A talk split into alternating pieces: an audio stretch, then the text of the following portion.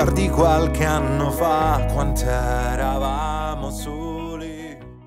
Bom dia, boa tarde, boa noite, meus filhotes e minhas filhotas de todo este Brasil. Benvenuti nel mio, nel vostro, nel nostro ângulo. Aqui quem fala é a tilápia arrepiata e com o nosso queridíssimo soberano. Bom dia, meus súditos. Aqui quem vos fala é o Rei de Bora Bora. E a vida é assim, né? É aquele papel que você tenta cortar, você dobra a massa, lambe, mas quando rasga não sai na linha pontilhada. Nossa senhora. E com ele, sempre ele, meu querido amigo Zartel. Manolo Rei, muito obrigado por dublar essa série. Muito obrigado mesmo. Olha aí, rapaz, hoje nós vamos falar uma sériezinha original da Netflix, escrita e dirigida por Zero Calcari, baseado nos seus quadrinhos, na verdade nas, nas suas charges, quadrinhos e charges que ele escreveu a vida inteira. Lembrando que esse episódio pode gerar gatilhos, então se você quiser ter o um conhecimento melhor, assista a série antes de escutar nosso podcast. Muito recomendado. Mas é óbvio, se você ver a série, lembra que nosso podcast também tá aqui, tá? Então vem escutar a gente também. pois vocês fiquem com este maravilhoso programa. Música, qui sembra tutto giusto, è tutto giusto, è a me piuttosto. Mi sembra tutto giusto, è tutto giusto il mio disgusto. E sono giorni che non sogno più, sarà che forse sto crescendo anch'io.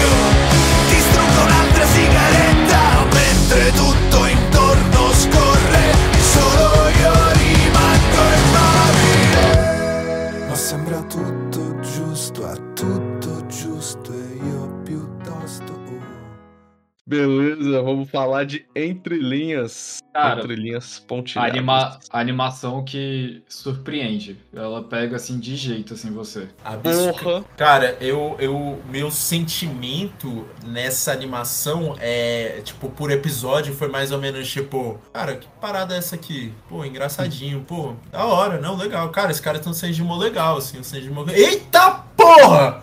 Caralho! Quê? O quê?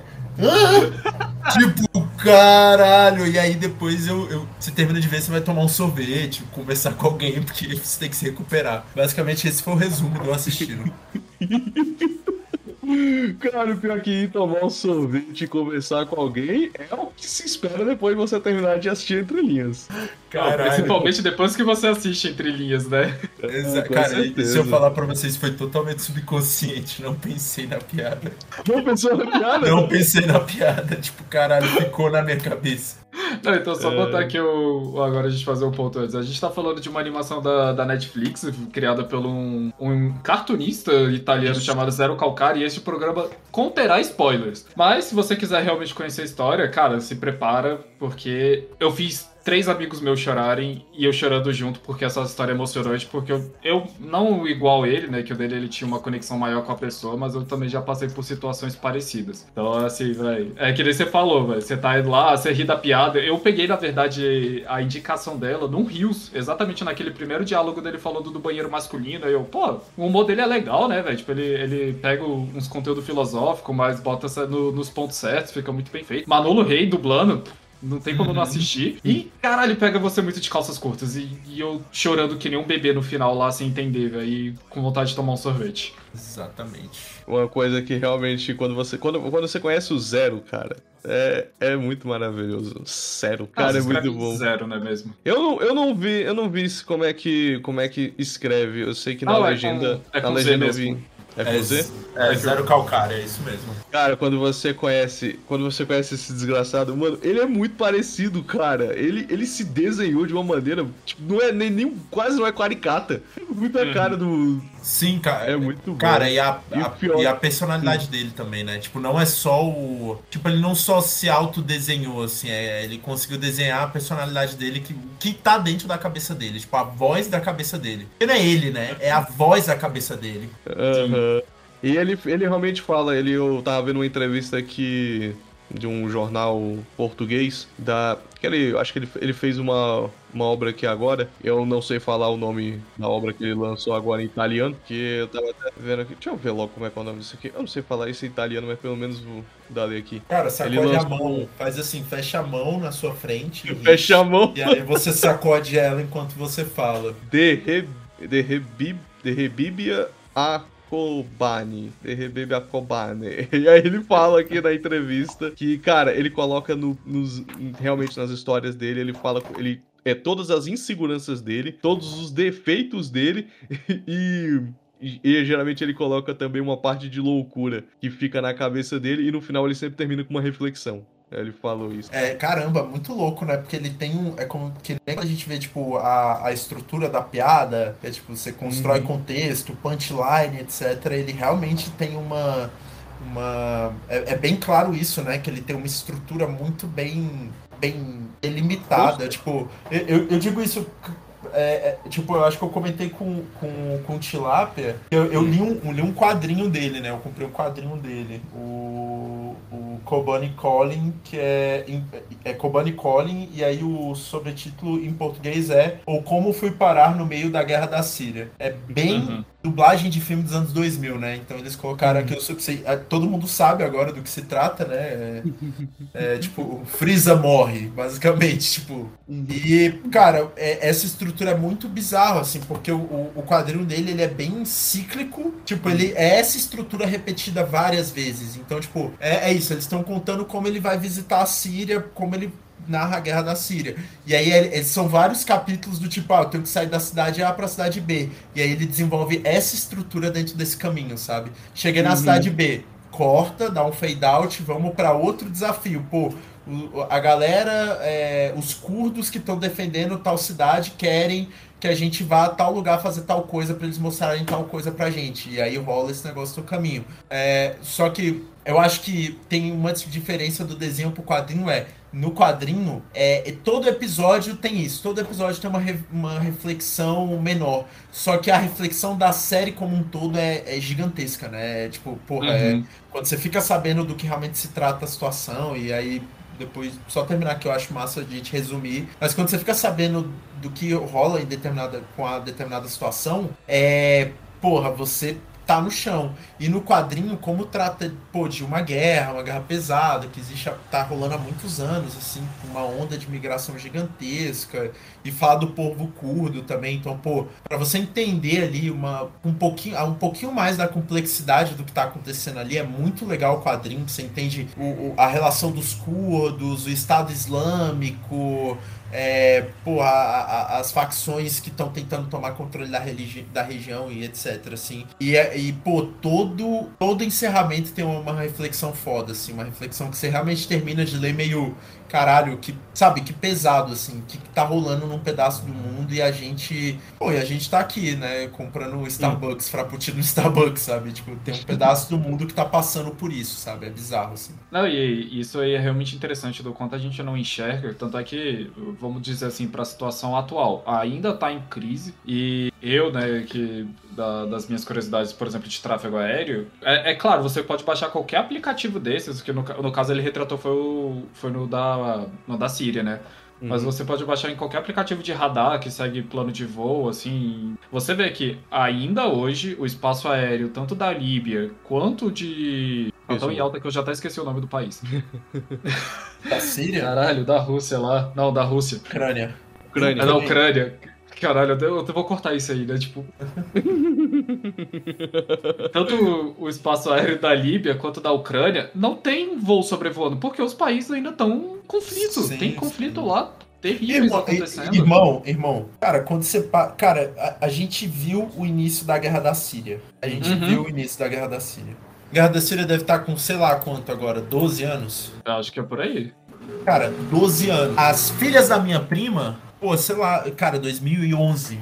11 anos. As filhas da minha prima, pô, tá vendo história essa semana. Elas estão grandes, correndo, sabe? Já estão alfabetizadas. Eu não sei que série estão. Elas não viram o início da guerra da Síria. Uhum. Elas nasceram, a Síria já estava em guerra. Tipo, é, é- é bizarro, cara. E, e, pô, quando você lê, cara, eu já tinha uma noção, não sei se vocês conhecem, que tem o, o rolê do povo curdo, é, é, num pedação do Oriente Médio. O povo curdo, ele, ele pô, um, um dos, uma das acusações de, de mais polêmicas, assim, polêmicas entre aspas, assim, porque não tem muita dúvida de que aconteceu, mas mais que geram mais rebuliço na política internacional é sobre o genocídio curdo que os turcos praticaram. Os curdos Uhum. e até hoje os curdos são perseguidos pelos turcos, pelo não pelos turcos, né? Não é a população turca, é o governo turco e parte ali preconceituosa, tem um puta problema ali Uhum. dentro do governo turco, principalmente na imagem do presidente.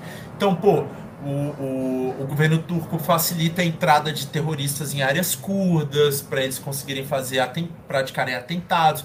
O governo turco prende tortura turcos que ajudam curdos. Então, tipo, cara, é, uma- é um bagulho terrível, assim, que acontece ali, assim, é, é absurdo. E, pô, cara, quando você lê esse quadrinho, você vê o que, que essa galera tá fazendo ali, sabe? Tipo, quanto, quanto que eles estão resistindo, há quanto tempo, sabe? O cara, os caras, eles, basicamente, são eles que estão acabando com o Estado Islâmico, sabe? Não é os Estados Unidos, não é os, ra- os príncipes da democracia ocidental. Não, são os curdos que estão se fudendo, morrendo pra caralho, mas estão conseguindo vencer, tá ligado? Tipo, então, é, é- isso eu, cara, eu comprei esse quadrinho, eu tinha expectativas que ia ser bom, porque eu gostei muito do senso de humor da série. É, eu fiquei em dúvida, né? Porque, pô, tô vendo aqui um- um- uma animação e ali vai ser um quadrinho. Cara, ele consegue, ele conseguiu primorosamente transpor o senso de humor dele do quadrinho para animação. Inclusive, acho que funcionou melhor com uma animação. Tipo, muito, muito doido mesmo, assim, cara. Você lê o quadrinho, a- é estilístico, sabe? O estilo dele é claro, assim. Tipo, não era, não era porque eu sabia que tava escrito na capa, era porque eu abri o- até o jeito de desenhar, o tra... os personagens, cara, o tatu. O tatu Uhum. tá lá, tá ligado? O tatu tá no quadrinho. Então, tipo, é, é, ele conseguiu transpor muito bem. Cara, uma experiência muito boa, porque eu me amarro quando ele faz isso, assim, de. é, cara, ele tá tocando, ele tá tendo uma conversa muito fugaz. E de uma forma. Não sei se vocês sentem isso. De uma forma muito sutil, ele vai achando significado dentro daquela coisa totalmente no sense que ele tá discutindo, tipo o rolê do banheiro. E aquilo vão passando algumas situações, é tipo como se as coisas fossem opacas, o que ele realmente tá querendo falar começasse opaco e fosse ganhando definição conforme o, o programa vai passando, conforme o tempo vai passando. Até que chega num ponto que é essa punchline, essa reflexão que ele traz, que fica cristalino, sabe? Você entende o que ele tá tentando te falar e como ele te conduziu nessa linha de raciocínio, é, fica Pô, você saca muito, porque você sacou o sentimento, sabe? Tipo, muito mais do que o conceito, você sacou o que ele tá sentindo. Ele conseguiu te gerar o sentimento que ele tá sentindo em você, então a constatação vai ser igual, sabe? Tipo, eu posso explicar uma coisa pra vocês, um conceito, se, se o Lucas, se o Lucas, ó, se, o, se a tilápia estiver puta pra caralho da vida, e se o Zartel estiver feliz pra caralho, flutuando nas nuvens, vocês vão ente- entender coisas diferentes, porque o sentimento faz você absorver as coisas de forma diferente. E ele não, ele trabalha tanto do ponto de narrativa quanto desse, sabe, controle do sentimento. Tipo, é, é, pra mim é isso que culmina nos últimos episódios, sabe? Quando você tem aquela revelação, porque ele veio construindo toda essa pegada sobre o distancia, sobre ele ser uma pessoa distante, ele vem construindo essa pegada sobre a modernidade, como a gente não se conecta, sabe? e sobre o tempo, e como ele é uma pessoa que sente medo, e como, tipo, todos os jovens estão sentindo medo, e como tá todo mundo fudido. Sabe, quando chega no final que você descobre a punch, você fica, cara, cara, principalmente o penúltimo episódio antes da punch, sabe? Tipo, quando ele começa a falar das trocas de mensagem, que fulano mandou mensagem pra ele, e você termina o programa meio, pô, putz, eu já fiz muito isso, já ignorei muita gente, já ignorei muita mensagem. Quando você descobre no próximo programa o que aconteceu, você entende o choque dele. Você entende Aham. porque ele tá tão mal, entendeu? Tipo assim, você saca, porque no último episódio você tava que nele, cagando pras mensagens. Quando você descobre o que rolou, você fica tipo, cara, você entendeu, sabe? Porque você sentiu que ele sentiu. E, e o que eu acho mais extraordinário, porque assim, quando você pega a nuance do, de como o programa se desenvolve, você pega, por exemplo, pega no primeiro episódio, o primeiro episódio eu acho. é, eu já me mostra uma certa genialidade disso. É Hum. todos os personagens que aparecem no primeiro episódio são dublados pelo próprio Zero. No caso, Uhum. Zero, o personagem, né? No- Então, tipo assim, ele, ele faz a, a modificação. Por isso que eu falei, acho que a genialidade de a gente assistir aqui no Brasil ficou maior, isso porque o Tilapia já até me explicou que pra quem assistiu em italiano, disse que a gente ainda perdeu muito contexto. Muita, muitas, muitos vocabulários e jogadas de. jogadas tipo de frases que acontecem, assim, é, dentro do, do, do da, do dialeto italiano, a gente acabou perdendo na tradução, mesmo nossa tradução sendo excelente. E aí o, o que eu acho que assim, voltando, né? Você vê que o Manolo Rey, ele trabalha isso muito bem. Cada personagem que aparece dentro da série é, é, tipo, é como se fosse ele dando a visão dele de como aquela situação aconteceu. E quando você pega o punchline no último episódio, como você falou, você entende exatamente que cada episódio, e seis episódios, né, que é bem curtinho a série, ele é um estágio da situação que ele tá passando, uhum. do presente que ele tá vivendo agora. E eu achei isso impressionante, assim, foi acho que o maior baque, assim, quando, quando você vê isso te atingindo, assim. É, o. o... Perdão, fala, fala. Calma aí que deu uma. Se tiver vivo, né? Eita porra, o cara tá comendo farofa com arroz? A gravação? Nada, velho. O bicho, tipo, engoliu. Engoliu, engoliu o do aquário. Respirou errado dentro do aquário e aí tá, ficou com bolha na barbatana. É, é, pô, o bicho engoliu uma pedrinha. Cospe o cascalho. Vocês já perceberam que esses seis episódios, eles são, eles são, eles não têm um tempo assim, todos eles têm 20 minutos, alguns têm assim, tipo 16, 17, 18. E aí os últimos é que eles são maiores, mas que se você juntar tudo dá um curta-metragem? Sim. Caramba, não Vocês conseguiriam assistir como se fosse um filme de curta-metragem? Não. não. Eu, sinceramente, não conseguiria. Cara, e, e, assim, minha opinião, minha opinião é, os, o, é, esses handcliffs que ele vai deixando, para mim, fazem parte do quanto essa história é boa. Que é um bagulho que você. Mano, isso é muito do quadrinho, cara. É, é, é o que eu falei. para mim, ele transpôs o estilo dele do quadrinho pra uma animação. Porque, cara, esses quadrinhos que a gente vê que são episódicos, assim, que são como se fossem crônicas. Porque ele escreve na forma de crônica, né? São crônicas uhum. fechadas que ele só compila. E aí monta uhum. uma história. Pô, Nova York é assim, eu tô lendo aquele Cartas para Gaza. Cartas para Gaza, não. Hum. Palestina, eu tô lendo Palestina. Palestina é assim, são vários dias na vida de um correspondente ali dentro da Palestina. É, e eu acho que faz sentido, porque que nem eu falei, o exemplo que eu dei. É, e aí depois eu acho que, velho, a gente tem que pegar um resumo, assim, porque, é, porque eu acho que é importante, sei lá, eu, eu, não sei se a gente deixa pro final para revelar o que acontece no final, mas é, A gente é, pode seguir a história, a gente vai... A gente, a gente, depois que der nossas opiniões, a gente pode fazer um resumo de cada episódio, porque eu acho que é bem importante, que ele mostra cada estágio realmente da situação. Não, total, e, cara, são seis episódios, então é, é, tranquilo fazer isso. Mas, tipo assim, uhum. o, o, o meu ponto é, eu acho importante porque é que nem eu falei, tipo, quando você termina um episódio e vai pro outro, você tá com aquele raciocínio que ele concluiu na cabeça. E os raciocínios uhum. se. É, ele é importante para você pegar o gancho da próxima. Porque é aquilo, tipo, quando termina o quarto episódio pro o, o, quinto episódio, eu não lembro quando a gente descobre o que aconteceu. É só no último, né? No sexto. É no sexto? Então, é. isso então, é uma parada engraçada. É, eu, vou, eu vou perguntar dessa forma. Você não chegou a responder a minha última pergunta, mas eu já vou fazer outra pergunta que é muito importante para esse episódio. Fecha parênteses. É, quando foi que você percebeu o que aconteceu. O punchline da Mano, história. eu demorei. Eu demorei pra caralho. Eu demorei Demorou? pra caralho. Mano, ele, eu, eu não tava entendendo. Quando eles chegam na casa dos tiozinhos, eu não tava entendendo hum. mais nada. Eu tava boiando pra caralho. Porque minha memória é péssima e eu vi bem espaçados os episódios. Eu não quis ver numa hum. sentada. E aí, o, o, eu não lembrava mais a cara da menina, sacou? E aí eles falam hum. que estão no enterro da menina e eu não juntei as pontas. E aí lá na frente ele começa a falar, tipo, pô, devia ter respondido as mensagens. Eu, puta que o pariu. Aí foi a hora que eu rolei no chão, deitei, tá ligado? Eu, pô, não aguento. Aí eu pausei, Sério? fui tomar um banho, velho. Cara, porque é muito. Cara, eu não sei como é que isso bateu em vocês? Assim, é, é, como o Pedro falou, acho que no Pedro bateu de uma forma totalmente especial, assim, acho que é importante até falar, mas para mim, cara, foi muito chocante, cara, foi muito puta que pariu. Porque até lá tinha vindo esse. Era esse humor episódico, esse humor meio Seinfeld do cotidiano extrapolado dele Uhum. Pô, ele começa uma observação absurda porque ele empenou a roda do carro e não pegar o ônibus, entendeu? Tipo assim, puta que pariu. E ele começa a falar do papel do homem na sociedade, pipipipopopô, e viajar. Imigrantes. Imigrante. Por que o imigrante não ajudou ele? Exatamente. É. Tipo, pô, e é legal, são reflexões pequenas de assuntos que são complexos, né? Mas são pequenas. Pô, e quando isso aconteceu, eu fiquei, ah, puta que pariu, mano. Me leva. Me leva pra Itália, sabe? Sei lá, me leva pra algum lugar, eu sou tão triste. Me dá um sorvete. me dá um sorvete.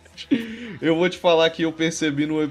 no quinto episódio, no- na última fala do, do amigo quinto dele. episódio. Co- Caralho, como é que é o nome do amigo dele mesmo? O... É o- O gelato? é o- Caralho, eu esqueci o nome do bicho lá. também, cara. Não, calma aí, não. Isso aqui O é um- isso terroristazinho. aqui- É, não, pera aí, que isso aqui é um programa sério. mano, eu tenho que lembrar Ele um me lembrou desse muito cara. do ô, Pedro. Cara, o Pedro, o Zartel.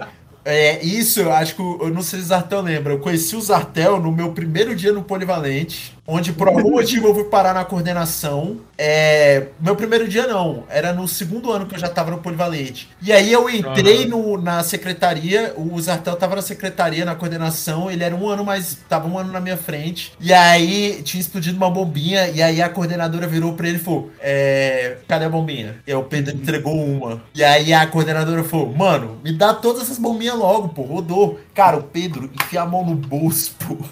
Sabe quando você faz uma concha e as suas mãos não se encostam assim? Tipo, você só, só tá usando a pressão pra manter o conteúdo junto? Ele tirou, sei lá, velho, um quilo de pólvora do bolso, pô. O moleque era o Osama Bin Laden, lá do meu lado, tá ligado? Foi assim que eu conheci ele, pô.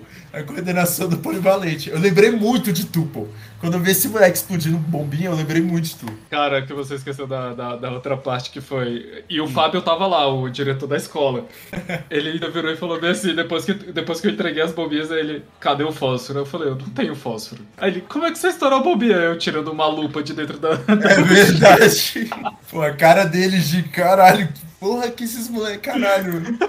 A gente, a a gente- nós estamos administrando um- um- uma fazenda, tá ligado? Não é uma escola. É o, se- é o seco. Seco, seco, é seco. isso, é isso.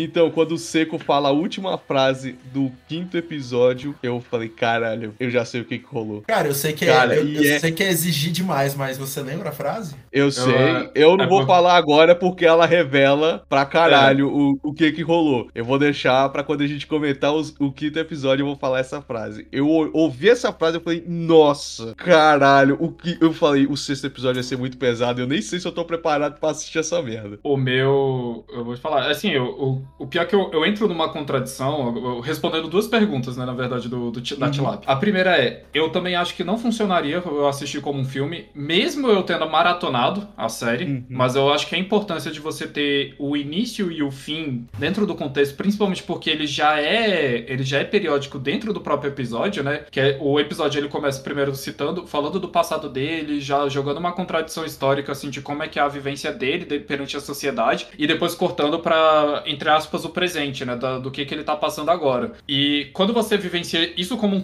esse ciclo como completo dentro do episódio, ele já é uma coisa. Então, se a gente botasse ele como um filme, acho que não ia ficar legal. Tipo assim, se a gente realmente não tivesse essa pausa no final pra mostrar os créditos e a gente lembrar que, caralho, esse ciclo aqui acabou e eu tenho que iniciar o próximo, não ia funcionar pra mensagem que ele quer passar no último episódio. Eu acho que realmente não ia conseguir funcionar. Ô, ô Zatel, E agora, Só, só, Vai. só, só pontuar uma coisinha, cara. Só nesse, nessa resposta, tipo, cara, eu achei genial. Eu acho que a única forma de fazer isso seria, tipo, os filmes do Wes Anderson, que tem capítulo. Uhum. Que ele, tipo, capítulo 1, aí ele encerra, bota uma- um framezinho e só assim. Foi mal, pode continuar. Sim. Não, com certeza, com certeza. Que eu- como eu falei, eu maratonei essa- a- o negócio, porque eu, eu me prendi, eu não consegui parar. E, e é bem curto também, né? Então, eu me prendi. E agora, respondendo a segunda pergunta dele, eu, na verdade, interpretei, eu consegui entender antes. Quando ele vai no banheiro e ele tá com medo de descer de novo pra falar com os velhinhos, tem uma, uma, um frame muito rápido mostrando a foto da família. E ela falando, muito obrigado por você estar aqui. E ela gostar. é, Eu já quase Era entreguei, muito, né, importante, era, era muito importante pra Alice. pra Alice. Aí eu falei,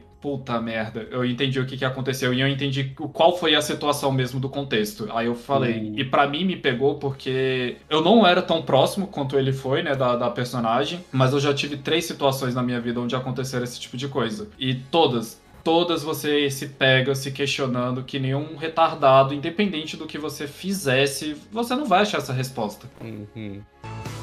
Bora tomar um sorvetinho? A gente tá no enterro, porra. Ih, qual foi? Se eu perguntei se queria um sorvete, não perguntei se queria punheta, não. Isso é falta de respeito. Eu acho que agora já, já pode começar, né? Agora destrinchar um pouco mais a série, né? E, não, Total. vamos pra série, cara.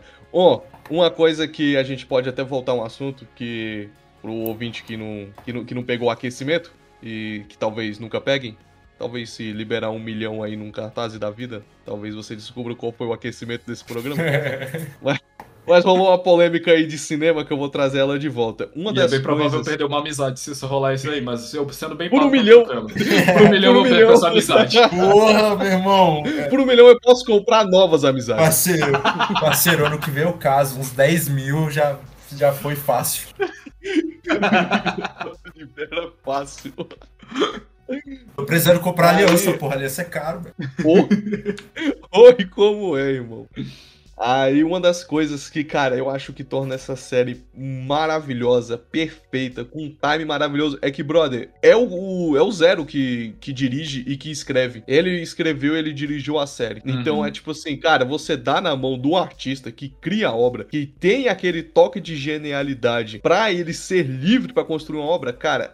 Não- acho que não tem como errar. Não tem como errar assim mesmo. Só se você escolher o artista errado. Ou então ele não tava bem. Ou Total. É, então, é isso, tava eu vou pegar-. Eu vou pegar, eu vou pegar as palavras do Titio Solano, num MRG que eu escutei dele. Ele, o exemplo que ele deu é exatamente perfeito isso. Se você não tem o papai e a mamãe cuidando do projeto como se fosse seu filho, vai dar errado. E um exemplo disso, pra você ter ideia, foi o Harry Potter.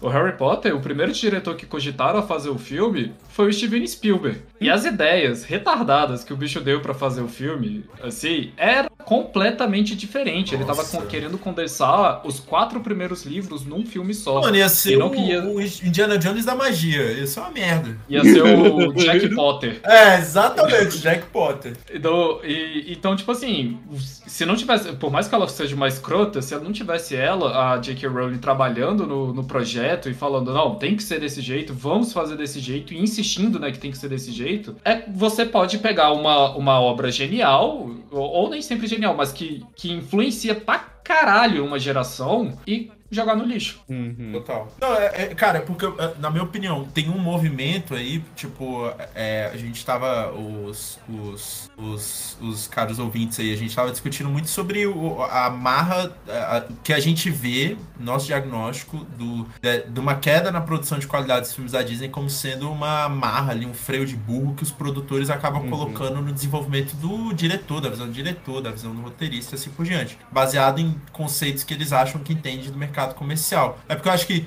tem duas formas de fazer essas obras, né? Uma é puxada, o outro é, é empurrada, assim. Tipo, você vê a Disney fazendo uma maneira, a meu ver, puxada, né? Uma demanda puxada. Eles, eles meio que tentam ver ali o que, que as pessoas querem e fazer uma, uma, alguma coisa que encaixe no que o máximo de pessoas, consumidores possíveis, Uhum. puder consumir, né? Exatamente. É, o problema é, ele chega a um ponto que, tipo, cara, chega um ponto que não dá mais pra botar gente nesse cesto que não vai ornar, sabe? Não vai, você não vai conseguir desenhar um, um- fazer uma obra que tenha consistência, que faça sentido e que agrade tanta gente diferente, com tantas opções, tantos posicionamentos, sabe? Você vai ter que abrir mão de algum grupo. E o que eu acho que quando um artista tem liberdade total pra fazer, a, a, a, a obra, ela é muito mais empurrada, sabe? Ele, cara, eu tenho essa visão, eu acho legal, eu quero compartilhar com o mundo, tá aqui. Curta quem curtir, entendeu? Cara, pra mim, entre linhas pontilhadas é isso, sabe? É tipo uma versão super peculiar, um cara super peculiar. Cara, é engraçado, né? Ao mesmo tempo que ele é estranho, ele é normal. Você vai se identificando com ele. Você acha ele um cara estranho, mas vai passando o tempo, você se identifica pra caralho com ele. E é isso, sabe? Quem curtir, curtiu. Quem não curtir, não curtiu, sabe? Aí, eu já vou até deixar aqui, ó, que a, a gente tá lançando nossos programas em, em- junto no YouTube, né? Só pra galera conhecer mais nosso trabalho, né? E no YouTube é certeza que esse programa aqui a gente não vai ter nenhuma monetização, porque eu vou botar frases da. as frases que tem no episódio e as músicas também, porque elas são extremamente importantes pro andamento da série. Da, pra você tentar entender. Até um comentário engraçado que a gente que eu recebi de, de uma das pessoas que a gente apresentou a série é que ela é muito frenética. Ele falando é muito frenético e causou ansiedade nele. Mas eu acho que o fato dele ser frenético, dele dar esse ponto de vista dele, como você falou, dele ser estranho e normal ao mesmo tempo, é o que a gente caminha junto com, a, com o andamento da série, que não dá a gente, a, nem a, a- de um certo modo, a liberdade de pensar o que que viria no final. A gente não consegue esperar o que que vem no final, Sim. até a gente chegar lá e ter o punchline na nossa cara. Cara, porque pra mim, Pedro, o que ele faz genial nessa série é. Não é que você. Pô, o que, que é uma série normalmente, o enredo? Quando você. Quando ele conta ali na primeira pessoa, sabe? Tipo, é você sentado na cadeira do. do de quem tá fazendo as ações. Tipo, o que o Uhum. autor, quando ele faz isso, ele quer passar pra você é. é o que, olha a, a- a prepotência do aluno de administração, né? Que eu vou sobre a minha visão. a- foda-se. Não tô dando aula de pós-graduação, então me deixa. Mas é o seguinte.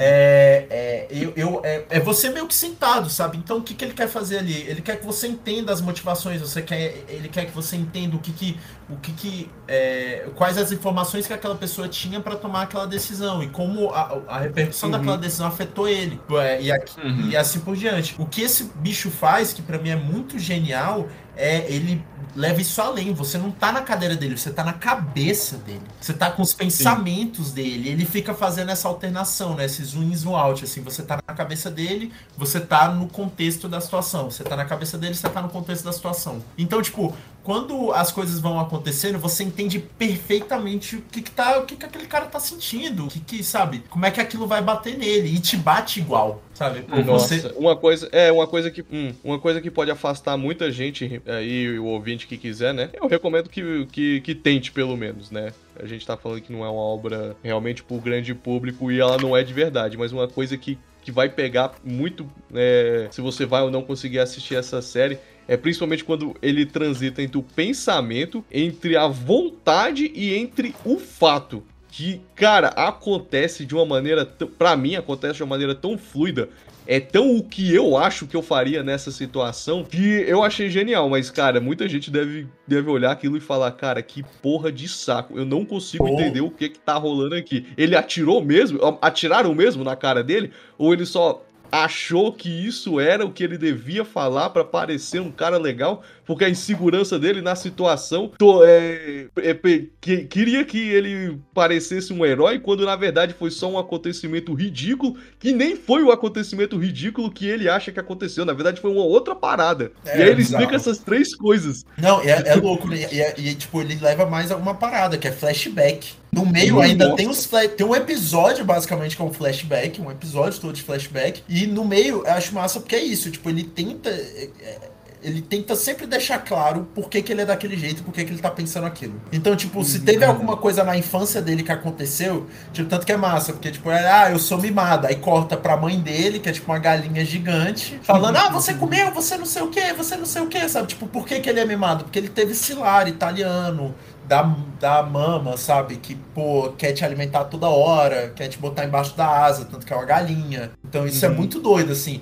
E, pô, eu gosto muito desse recurso porque me lembrou Todo Mundo Odeia o Chris, cara, por incrível que pareça. Porque Todo Mundo Odeia o Chris, eu acho, o que eu acho mais genial são esses punches de piada extrema. Tipo, ah, é, minha mãe não queria que eu levasse um bebê pra casa, então tudo que parecia um bebê, ela já chegava anarquizando, aí mostra as situações absurdas, sabe? Tipo, eu gosto, eu gosto muito desse senso de humor, assim. Não, é total, e eu acho que também é outra coisa que pega, porque, vamos falar assim, pro, pro jovem classe média brasileiro, classe média normal mesmo, normal, é idêntico as, as coisas dele, eu acho que a gente já pode até começar aqui. No primeiro episódio, ele começa algumas vezes falando da situação de adolescência dele, mas aí ele volta bem pro passado e fala da infância, né, que no qual ele se achava uma criança genial porque ele conseguia fazer um triângulo isósceles no quadro. E muita criança passa por isso, e é um isso na verdade acaba sendo até um problema educacional. Mas pra criança que tem aquele momento assim de glória e passa pela primeira decepção de reprovar numa prova ou tirar uma nota baixa, exatamente por ela ter sido criado como se fosse um geninho, é um choque extremo. E ele fala: "Nossa,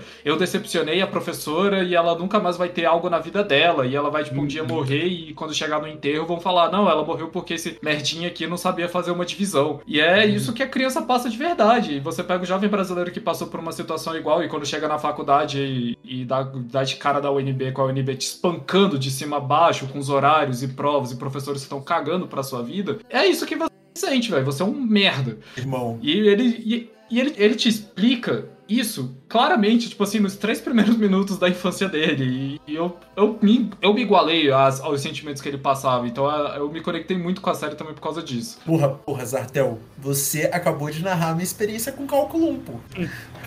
Foi isso que aconteceu, velho. Cheguei lá, limite, garotão, porra, vou ver. Limite, meu irmão. Limite tá uma ameba. Parceiro, você dá um lápis pro macaco, ele faz um gráfico e calcula o limite. Que isso? Ele fuma um cigarro depois pra comemorar. Mas ser tranquilo, eu vou ver as aulas. Algumas eu mato pra ir no, hip, no happy hour, jogar ping-pong no série de biologia. Aí vou. Cara, primeiro zero da minha vida, pô. E eu, me, e eu saquei, mano. É isso. Eu demorei um pouco mais? Demorei um pouco mais, assim. Eu não tive aquilo que nem o zero. O zero foi precoce. Mas, cara, é bizarro, É. assim. Tu. Tu matou, assim, matador, matador, Zatão.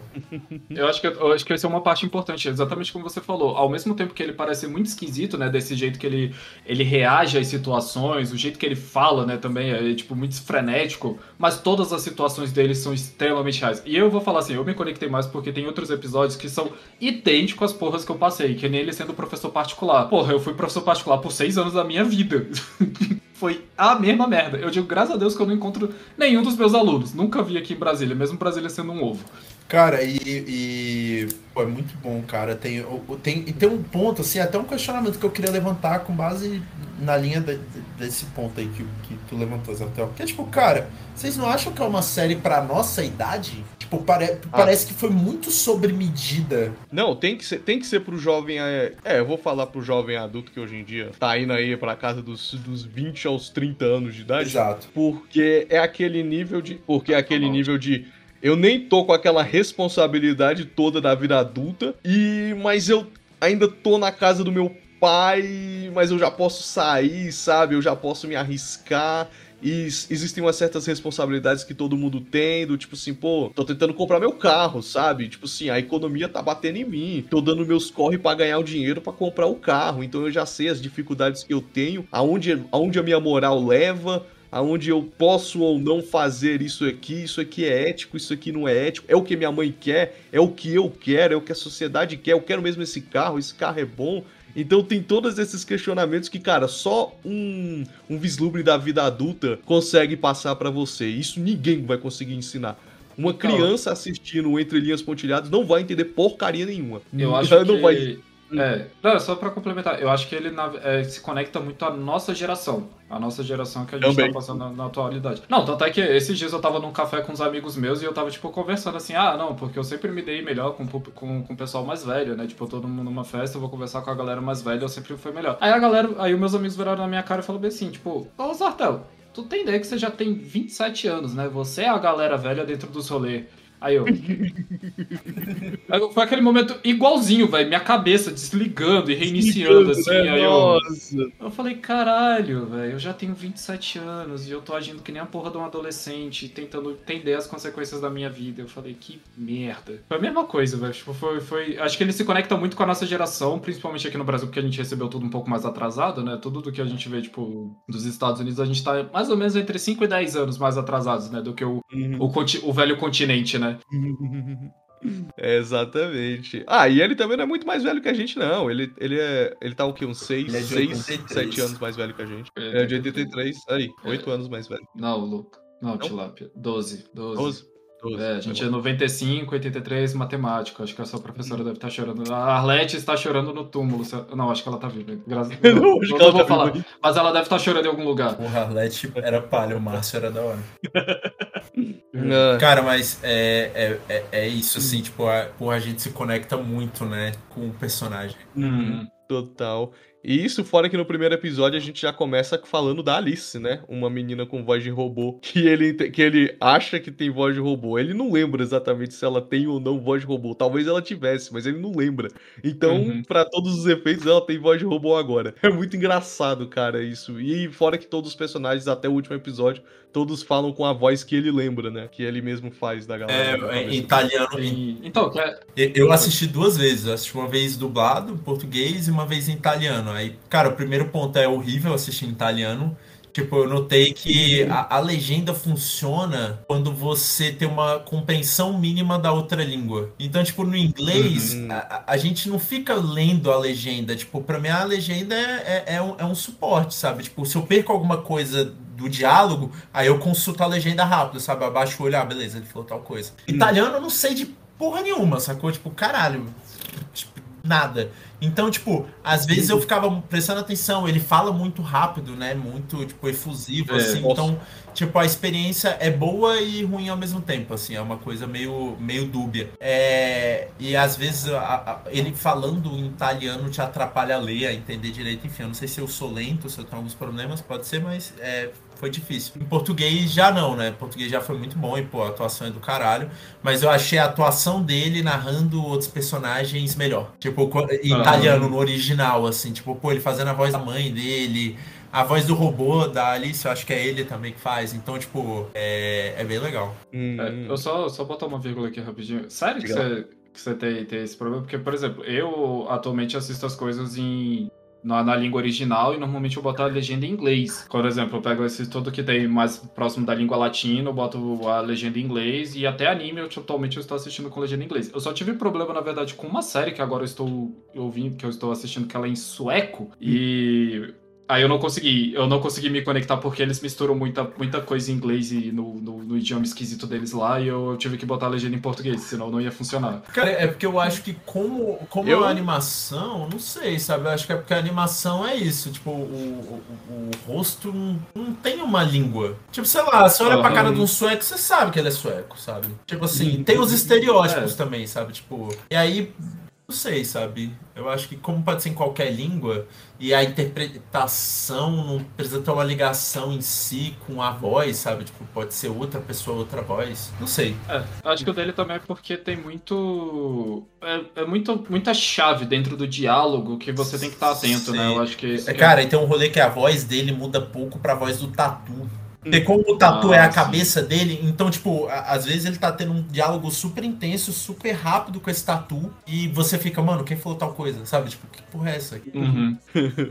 Verdade. É, eu, eu não assisti italiano. então Eu acho que eu vou tirar depois pra. Eu já vi a série cinco vezes, mas eu até agora não assisti Cara, eu, italiano. eu acho uma experiência legal, eu acho uma experiência interessante, assim. Uhum, Bom, já vou avisando de novo, quem fala italiano, cara, vai deitar nessa série, porque toda a crítica especializada que, que assistiu, quando assistiu em italiano, todo mundo fala a mesma coisa. Tipo assim, cara, é 10 vezes melhor. Em português é muito bom, o regionalismo é maravilhoso, mas, cara, em italiano é... outro- Mas, cara, uma dúvida, assim, quando você falou isso, é, é uma dúvida por uma dificuldade de localização de termos? Também. Ou, ou- é, é- é porque, tipo, eu fico imaginando, cara, o- do italiano pro latim, o italiano é do latim, o português é do latim. Então a tradução, assim, a gente consegue ter equivalências nas palavras com mais uma Uhum. maior disponibilidade de equivalência do que, sei lá. E aí, de novo, pessoal, eu sou um aluno, eu fiz administração. Eu, pô, eu, eu leio, eu tento ser mais, né,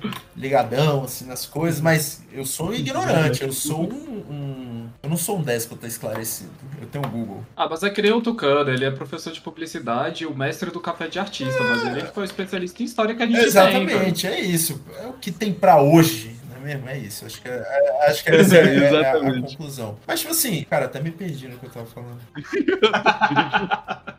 Era sobre o regionalismo É, do é, italiano. é, é tipo assim, eu acho que você consegue fazer uma, sabe, traçar mais paralelos entre as palavras. Tipo, uma ideia em italiano que é uma palavra, provavelmente no Brasil, provavelmente tem uma palavra muito análoga àquilo, que é diferente do alemão, né? Às vezes você tem uma palavra no alemão por conta da estrutura da língua mesmo e da cultura, que no português tem que ser uma frase, ou você tem que chegar perto do sentido.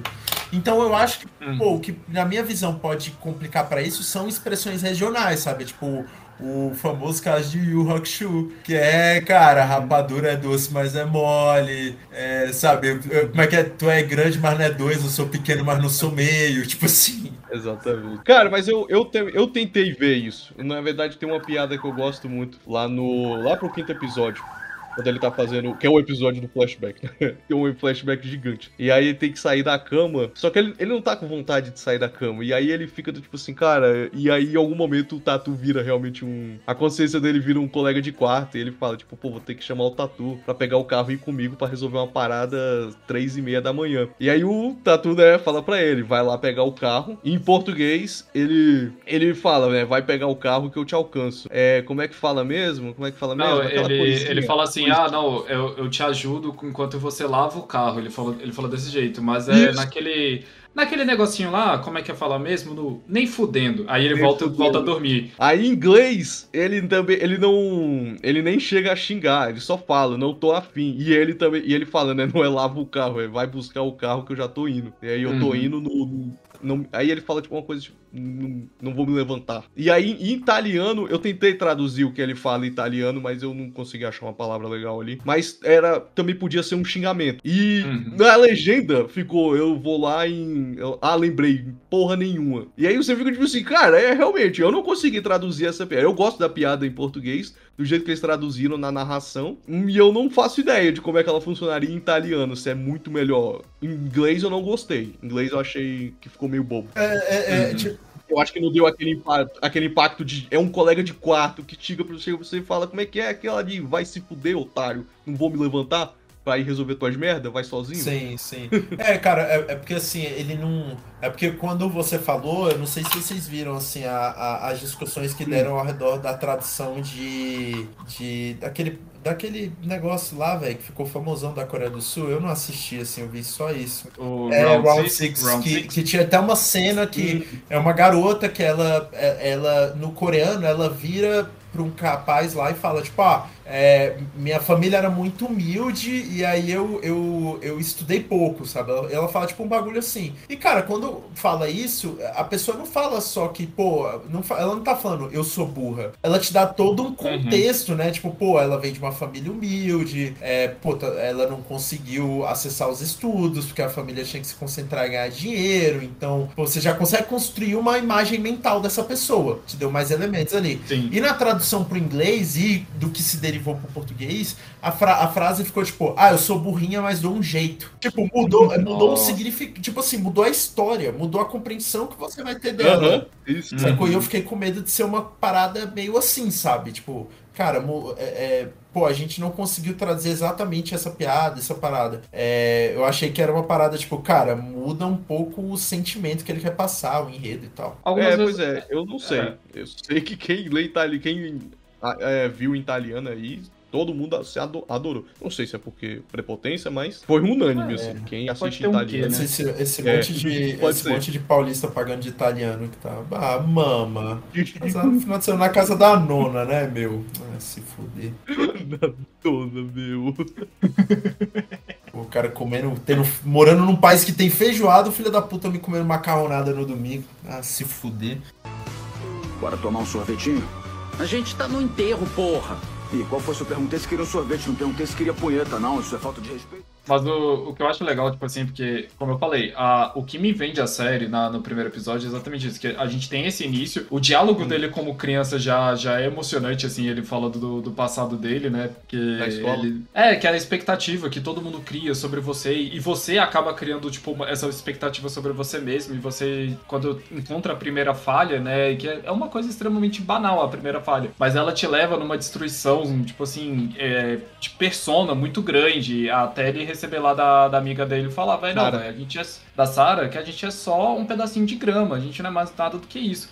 Aí corta, é, né, tipo assim, pra mim o episódio podia ter terminado ali que já estaria completo, saca? Ele já me mostrou tudo que ele podia me mostrar. E não, aí ele corta e ele volta lá pro presente. Ele se encontrando com a Sarah, só que o que eu achei legal, né, que isso foi minha visão, né, do, do negócio, eu esqueci até de pesquisar. Até o sexto episódio, ele ainda, mesmo que a gente esteja vendo o presente, é ainda é a visão dele de como aconteceu aqueles fatos. Tanto é que ele tá dublando todos os personagens ainda. Uhum. E aí ele É. tá conversando, conversando com a Sarah e eles começam já a falar de uma situação muito. Tipo assim, não, velho, você não pode aparecer com essa roupa nessa situação tal. Então a gente já começa. Tenta criar, né, o que que seria essa expectativa, mesmo assim, né, tipo, é tão frenético as discussões dentro do, do negócio que eu, ele, ela falou que era uma situação importante, falou que, tipo, tinha que demonstrar um respeito no lugar, mas eu vou admitir que depois que terminou o primeiro episódio, eu esqueci geral do que que eles estavam falando, porque começa realmente ela falar, não, você precisa trocar de calça, e ele, ah, mas você sabe o que que é a importância do banheiro? E, dada essa frase, quando ela retruca também, então, tipo, ela bate de frente também com ele, e é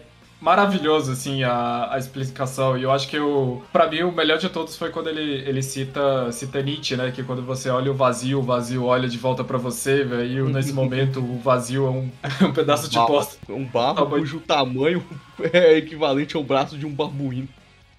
O banheiro masculino não é assim não, hein? O banheiro masculino é tipo a guerra do Vietnã. Você entra e o cheiro de mijo já vai impregnando a sua narina. A pessoa que sai do box olha pra você sem misericórdia e já anuncia com os olhos. Eu fiz o que eu tinha que fazer. Eu só quero chegar em casa vivo. Dá teu jeito, parceiro. Você entra no box e o mijo da privada já bate no joelho, porque no banheiro masculino a privada não serve pra mijar. A privada é só um símbolo pra te lembrar que esse box todo é a privada. Aí você mija perto dela, atrás dela e volta dela, qualquer lugar certo. Você nem pode olhar pra privada, mas não precisa confiar em mim. Foi Nietzsche quem disse. Se você encara o abismo, o abismo encara você. E o abismo, nesse caso, é um barro gigante do tamanho do braço de um babuíno. E aí, amiga, você acha que eu posso tirar a calça no banheiro? Você sabe que pra eu tirar a minha calça, eu tenho que tirar o meu sapato. E aí, o que que eu faço? Fico pisando no mijo de meia, sem sapato? Por favor, é impossível. Você sabe que é impossível.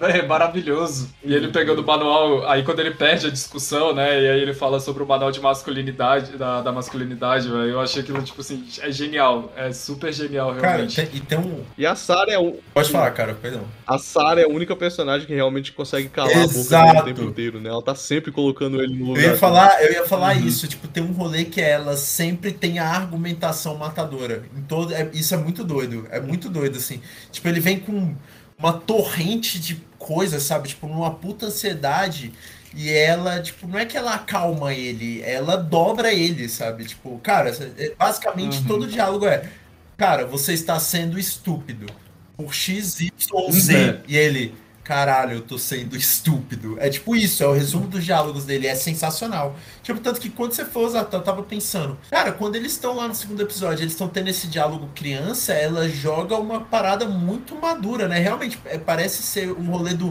co- como ele hoje adulto lembra do que aconteceu. Porque tipo, não é uma É. não é uma linha de argumentação que uma criança usaria, né? Tipo, é uma parada que ela dá um bagulho puta nihilista absurdo assim, sabe? Tipo, sobre o seu Uhum. lugar no universo e uma criança, sei lá, eu teria, pô, se eu tiver um filho, ele me meteu uma ideia dessa, é precisamos falar sobre Kevin, pô, é psicólogo, é psiquiatra, sacou? Da segunda série, né? O moleque mete essa. Porra, Kevin, cara, é isso, pô, para de matar os gatos, pô. Tá feio. Um gato nenhum mais chegando nessa casa. Vou botar uma placa. Não, pior que é, é total isso, e a gente tem todo esse crescimento dele, que a- a- a- os desenvolvimentos é sempre isso, né? Tipo, é o passado dele, como ele cresceu pra chegar nesse momento, e o que tá acontecendo agora. E aí, a partir do segundo episódio, a gente vai ter esse crescimento. Aí ele começa a falar sobre sonhos, né? O que, que é o sonho de cada um, e de como cada um correu pra pra poder chegar nisso, mas que a gente, ele não necessariamente conseguiu conquistar. Então ele fala, tipo, sobre o emprego, olhando um currículo antigo, e toda vez como ele puxa o assunto, eu acho genial, porque é, é literalmente, não é uma, não é nem a ponta, saca, da linha, você literalmente tá vivendo um- ciclo dele, é como se, voltando agora a um passado antigo, que é do, de um programa antigo, quer dizer, é como se a gente estivesse vivendo uma faixa de Moebius, a gente vai pra dentro e pra fora toda hora, e a gente não, e a gente acha que se perdeu, mas não se perdeu, a gente continua seguindo o fluxo da história por completo, é, é, é absurdo, assim, é, tipo, a ansiedade que eu tô tendo pra falar agora é o que você passa, assim, da série, mas de de uma sensação boa, porque a construção é muito bem feita, o roteiro é maravilhoso da série. Sim. É a moral é que todo mundo passa, né? Todo mundo passa por Uhum. isso. As Uhum. pessoas só não comentam. Exato. E, e- e, tipo, eu acho que é, é interessante porque você acompanha. É muito massa esse- essas obras assim que mo- conseguem transparecer qual- quais são os pro- processos mentais de alguém. Você olha e você se identifica, porque te dá uma sensação tipo, caralho, eu não sou doido. É assim que as pessoas pensam. Eu não sei se vocês já viram, cara, tem um episódio de BoJack Horseman, é, que pra mim é o episódio mais genial, assim. É, porque pra mim a melhor temporada de BoJack Horseman, se eu não me engano, é a quarta, né, que ele trata sobre a relação dele com a mãe dele e tal. E aí tem uma tem um episódio, cara, que é ele falando meio que das inseguranças dele. E aí ele tem tipo que é meio que um, um, um, um BoJack Horseman mal desenhado na tela, assim, tipo, todo grotesco Hum, é, falando como se fosse uma Uhum. voz na cabeça dele, que é, o, que é a insegurança dele, ele materializando, tipo, caralho, você tá bebendo de novo, porra, você tem que trabalhar, porra, e quando ele trabalha, fala, você devia estar no bar, você não serve pra estar aqui, sabe? Tipo, tipo, é um monstro da insegurança, e o caralho, às vezes eu me sinto um pouco assim, tipo assim, na época, foi uma época que Nossa, tava meio e- tensa a minha vida, assim, e tal, e, porra, foi do caralho, assim, eu vi o caralho, Tipo, isso acontece com outras pessoas, tipo, eu não sou louco, sabe? Tipo, eu tô tendo um problema aqui na minha vida, mas eu não sou um louco. E, tipo, isso eu senti aqui agora também, no Entre Linhas Pontilhadas. Sim. Ah, Ah, eu acho. não. Ah, pode falar, Tila, desculpa. não, eu só concordei com. o- Ah, tá. Não, e o que eu acho legal também, que um- uma parte massa, ele, ele a, a consciência dele ser personificada, e eu acho engraçado, é, algumas vezes a gente acha que parece uma babaquice o, o jeito que ele fala com... Ela fala com ele, né? E, por exemplo, numa das frases é quando ele tá trocando mensagem MSN ainda por cima, então você vê que Uhum. realmente tá passando um tempo ali, né? Com a Alice, e ele. Aí ele, tipo assim, velho, eu gosto da Alice e tudo mais, mas eu não sei como iniciar. Então a consciência dele vira e fala, que é o, é o que a gente sempre passa quando vamos dizer assim, eu quero, eu quero estender esse relacionamento pra algo melhor. E ele fala: Olha, joga esse negócio, ó, eu gostei, eu, eu queria conversar mais com você. E se ela respondesse, ah, mas eu tenho um namorado, aí você fala, ó, você toca, velho. Eu não, eu não disse que eu quero namorar você. Eu só disse que eu queria conversar com você. E é. Parece babaca o jeito que ele falou, mas é algo, é algo real. É algo, tipo, vamos dizer assim, é a parte segura, né, dele. Mas é, é o conflito mental que todo mundo tem, mas ninguém gosta de revelar isso. Exatamente, cara. É, é a cabeça dele, né? Tipo, não é o que ele falou, não é o que ele fez. E todo mundo tem isso, sabe? Você pode transparecer, sei lá, o Papa, sabe? O João Paulo tinha esses pensamentos, só que ele se controlava e tal. E desculpa aí se eu ofendi É. alguém falando que o José. João Paulo II. Mas é isso, eu pelo menos acho que sim, era um ser humano, né? Pecado, e é isso. Aí, lá. Ele é um ser humano, só que ele não fez uma série sobre isso, né? Seria É, da hora. Porra, ia ser pica, caralho, a mente do Papa, cacete. Realmente, do papo em desenho animado. Caralho. Ai, cara, pensa. Liberdade total. Bora tomar um sorvetinho? A gente tá no enterro, porra.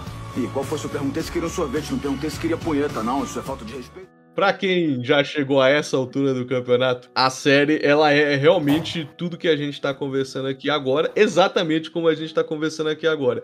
Mas ela também faz uma parada legal, que é no final de cada episódio, ela traça uma linha temporal e eu vou botar ela agora. No primeiro episódio a gente conhece, né, o Zero, que ele tá narrando uma história sobre quando ele conheceu uma, uma moça por quem ele se apaixonou chamada Alice, só que ele não tem coragem de admitir que ele ama ela. Então ele fica nessa nebulosidade, ele nunca, ele nunca admite, ele também não diz que não quer, ela vive querendo chamar ele pra... Todo mundo sabe que ela tá dando em cima dele, e só que ele é muito timidozão e fechado pra tentar qualquer coisa. Coisa de E- adolescente. É, coisa de adolescente. E no primeiro episódio, eles. É, a Sarah, né, força ele a trocar uma calça de corrida por uma calça mais social, porque eles precisam pegar o carro pra ir pegar.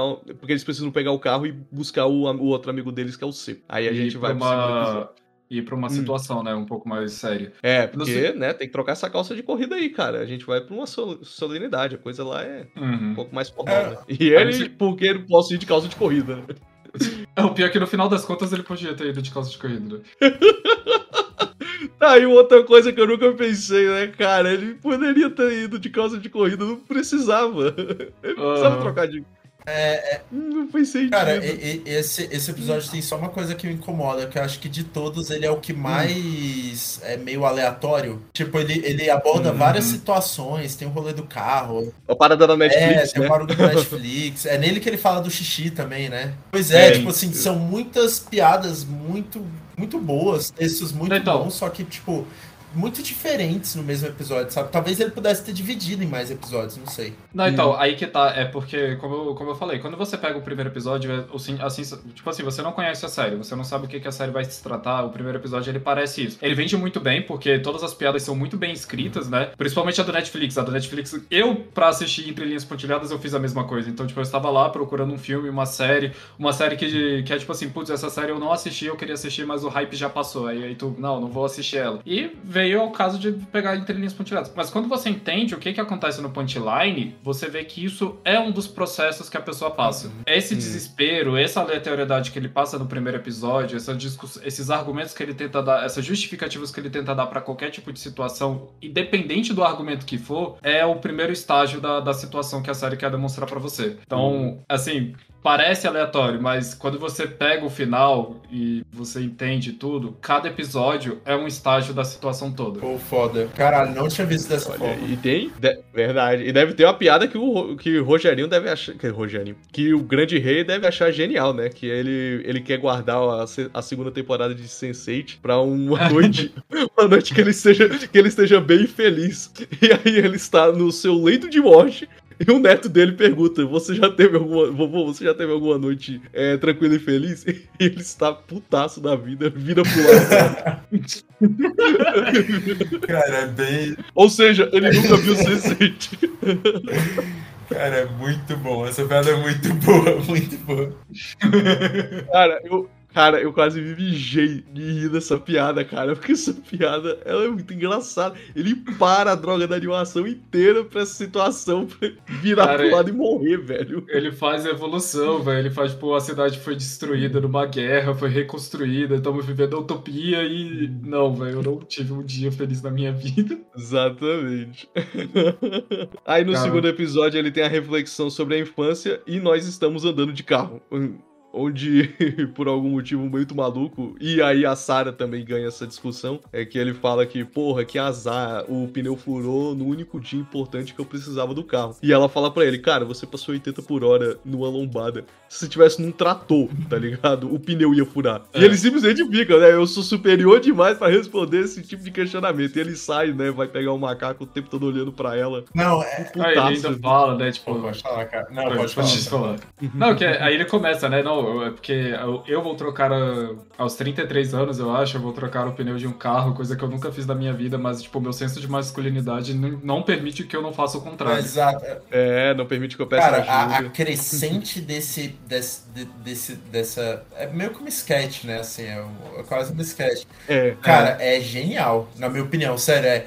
Porque, tipo, você. Ele vai inflando a situação, sabe? Tipo assim, a situação Uhum. começa com essa discussão que a Tilápia comentou, e aí ele vai, traz o rolê da masculinidade, ah, eu tenho que trocar, não sei o que, não sei o que, e vai crescer nele. Putz, levantei o carro, eu sou foda, eu sou, tipo, o ápice da evolução, eu sou o homem pica, e aí o carro, a lataria do carro, ele bota, não sei pra, se vocês sabem, mas o macaco, quando você vai erguer o carro para trocar um pneu, ele tem pontos específicos que você tem que apoiar ele, porque senão se apoia num ponto que, um, enfim, a estrutura não é feita para isso, o carro amassa, a lataria amassa e o, e o carro desce, e aí você não consegue trocar o pneu. E fode a porra do carro. E é exatamente isso que acontece com ele. Uhum. E aí, pô, é muito louco. Tipo, o- o- ele tá muito alto, ele toma um toco, sacou? E aí ele, tipo, caralho, que merda, eu não sirvo pra nada. Tipo, qual é o meu papel? Eu não cumpro o meu papel. Que sabe? Tipo, e ele lida com toda essa bexiga que ele inflou. Pô, não, tipo, eu não consigo executar o meu papel como homem na sociedade, sabe? E aí ele olha pro canto tem um porteiro que é um imigrante. Tipo, por que, que o imigrante não me ajudou? E aí ele já traz uma questão de migração, sabe? Tipo, vira uma bola de neve deprimente a situação, assim. Tipo, ele vai do ápice, tipo, de ser o ápice da masculino, da evolução, ah, ele é muito macho, pra, tipo, caralho, que bosta, ninguém me ajuda, e o imigrante não me ajuda, ele tá me julgando e rindo da minha cara. Não, e aí ele, tipo, faz. o- Quando essa parte é melhor, ele. Não, que eu, eu falhei com, todo, com toda a evolução do homem. E aí, tipo, aparece a estátua do cara que eu acho que era Deus, alguma coisa, e bricolagem. Aí eu falei, caralho, mano. Eu me quebrei nessa hora, velho. Sim, pô, não, é a, E, e também. falar, cara, rolê- a piada com a mãe dele depois, eu não lembro da piada toda, mas é tipo, sei lá, eu fiz o que todo homem faz, sabe? Tipo, alguma coisa no final, ele liga pra mãe dele, pra mãe dele buscar o carro. é um movimento É um movimento- desesperado. É, que você faz em qualquer guerra. Não, e antes disso, é uma coisa que. Isso cai realmente na boca do homem, né? Que toda coisa que você faz na sua vida, ele acaba caindo como uma piada sexual, né? Que, tipo, ele exatamente se comparando também com o migrante, né? Ele fala, ah, o, meu, o macaco não subiu, o, a roda não encaixou, né? E, alguma coisa assim, velho. Eu acho muito engraçado que ele realmente, ele pede ajuda pra mãe, né? Ele se humilha, né? Ele Se humilha e fala, ah, mãe, vem aqui, é, a gente precisa pegar o ônibus, porque o carro, o pneu quebrou aqui, eu não tô conseguindo consertar, pelo amor de Deus, vem aqui esperar o guicho pra mim, porque eu preciso pegar o ônibus e vai passar. Aí a mãe dele fala, relaxa, cara, tô colando aí. E aí quando eles pegam o ônibus, a mãe dele manda mensagem, cara, era só arrastar o macaco do lado. Não precisa chamar guincho, tá ligado? Não precisa. Você só precisava pensar um minuto. Que era. O problema era uma lombada que tava impedindo o pneu de colar. Aí era só abaixar o carro, colocar o macaco de novo, aí empurrar o carro um pouco pro lado e trocar a droga do pneu. Era um problema simples de resolver.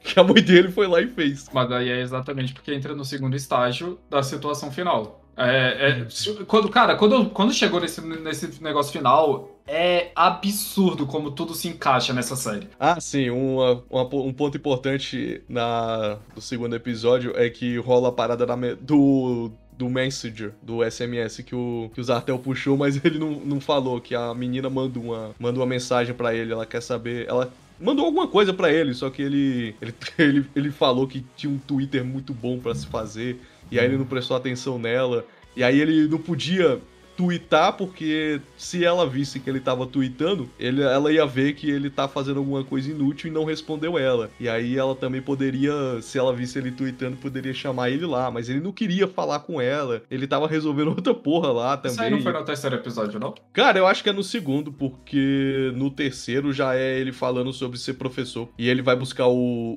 Ele, é sobre o emprego, né? É sobre o emprego, sobre. Não, é, sobre ser professor é no quarto. É sobre ele ser professor no quarto. E no quinto. também. e ele vai buscar o sério. Não, então, aí ele vai buscar um zero. Só que aí no quinto. É porque no, te- no, no segundo, aí, é, o primeiro ele tá falando sobre a adolescência e conhecer a Alice. No segundo ele fala sobre a infância. Aí no terceiro ele fala sobre a profissão. Só que aí, tipo, ele não fala exatamente de quando ser professor, eu acho. Aí no quarto ele vira professor. E no quinto ele fala metade sobre o, ele conhecendo as pessoas com quem ele passou, que ele não viu o tempo passar, né? Que ele encontra a ratinha. E Isso. termina com ele indo se encontrar com a Alice no quinto. Eu acho que é isso. É, é, é. A estrutura não muda muito mais do que isso, não. É tipo, É. talvez 10 minutos de um episódio que você jogou no outro, ou 10 minutos de um episódio que jogou no outro. Mas são só 6 episódios, então não faz diferença nenhuma. Uhum. Mas aí a gente tá indo pegar o. a gente tá indo pegar o seco. Aí ele, no, no terceiro episódio, ele começa a falar sobre. Acho que ele começa a falar sobre emprego, que é tipo exatamente isso, né? Que a. Ele fala, né, que quando a gente cresce, a gente tem essa, essa ideologia, né? De, do que, que a gente quer fazer na nossa vida, né? E o Seco, ele basicamente não tem isso. Ele é uma pessoa foda-se. E todo mundo acho que. É, e todo mundo tem um amigo nisso, né? O Que é, a gente tenta entender o que que assim, pede ajuda pra alguém e a única coisa que ele recebia como resposta era vamos tomar um sorvete. É, vamos tomar um sorvete, você não precisa de emprego. Todo mundo hoje em dia joga poker online. E E, ele ainda fala, né, cara, eu não sei jogar essa porcaria. E eu tenho problema com vício. Se eu começar a jogar essa merda, eu vou acabar perdendo a casa da minha avó. Então para com essa porra de poker online.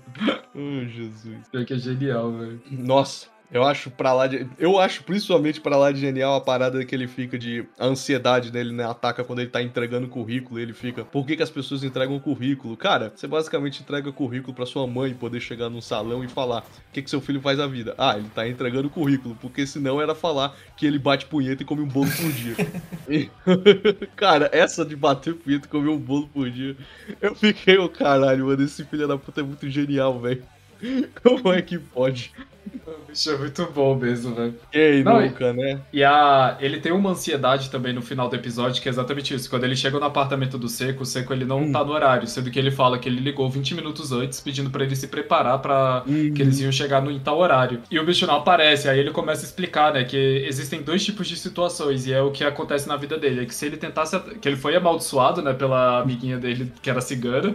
E, tipo, a situação já, já, já escala num nível absurdo, né? E, e ele fala que não, existem dois tipos de situação. Ou eu chego. Ou eu levanto meia hora mais cedo do que o programado pra poder pegar o trem e chegar três horas mais cedo no local onde que era pra eu poder pegar o voo e ficar esperando no lounge do, do, do aeroporto até o voo sair. Ou eu acordo no horário, cai um raio sobre acho que a minha cabeça, né? E, e aí eu não- perco o ônibus, eu chego atrasado na companhia aérea e eu não consigo pegar o último voo que era pra aquela localidade, porque nunca mais vai existir nenhum voo para aquele local, fecharam fronteira. Não, é mais do que isso. É como ele faz, é, como ele tenta se preparar, ele sai mais cedo, né? Ele, quando ele sai mais cedo e consegue alcançar o objetivo dele, ele fica pensando em todo o tempo inútil que ele passa tentando cumprir o objetivo dele, que ele podia fazer qualquer outra coisa que não seja é, ser um maluco que precisa chegar três horas antes pra pegar um maldito de um voo, sendo que todo mundo acorda uma hora antes e sempre dá tudo bem. Tipo isso. Não, então, e é que ele falou, é porque com ele, se ele botar essa, isso à risca, ele vai se ferrar. E eu, tipo assim, eu sinto isso também de novo agora comigo, porque eu tenho um problema com pontualidade. Mas não um problema de eu não sou pontual, é o contrário. Eu sou pontual e parece que todo mundo ao meu redor não quer ser pontual. A ponto de, tipo, muitas vezes eu chegar no local e falei, ah, a gente marcou tal horário, eu cheguei do horário. Aí a pessoa, ah, o que, que você tá fazendo? Ah, estou me arrumando e saindo de casa. Eu,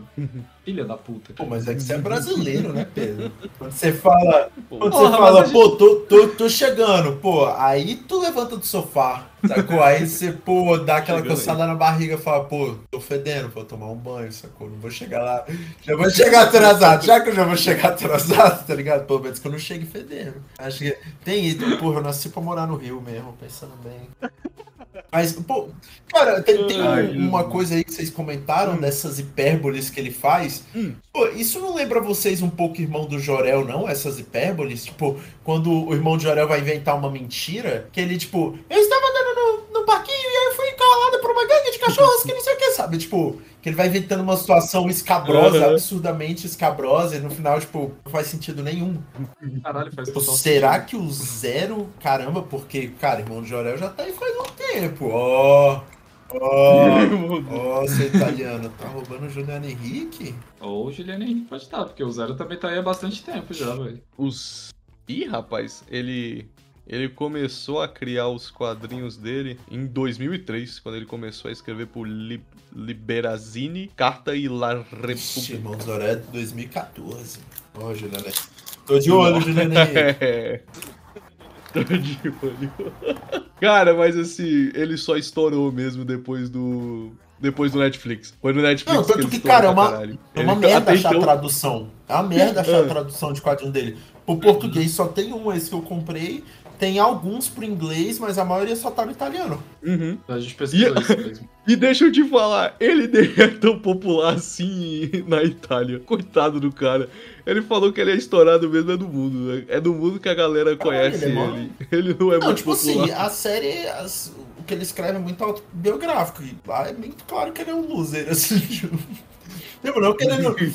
tá, não foi uma palavra muito boa. Mas que ele não é, porra, estouradaço pra caralho e tal. Que ele tem uns problemas com grana e tal. Tanto que é uma questão muito recorrente, assim, no- dentro da própria série. Não, outra coisa que eu acho. Outra coisa que eu acho uma desgraça, uma desgraça desse filho da puta é que eu já até conversei com o Zartel. Ele vive reclamando de como ele. como ele não consegue pensar nas coisas, como ele tá sempre entre. nessa nessa porra dessa linha pontilhada. Ah, linha pontilhada, tem que cortar na linha pontilhada. Só que ele se dá bem no final. Ele é, É. o cara que tem o melhor emprego da galera. Ele mora sozinho, ele tem um apartamento.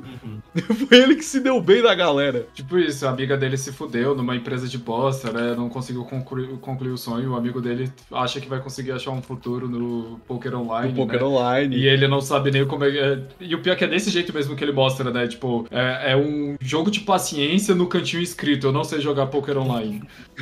Exatamente. É quando ele usa a analogia da espada de Dalmo. Sim. E a outra menina lá, tipo assim, desesperada pra poder dar aula, né? Que o sonho da Sarah é dar aula. Ela, ela, tá, Uhum. ela tá esperando a. Como é que é o nome?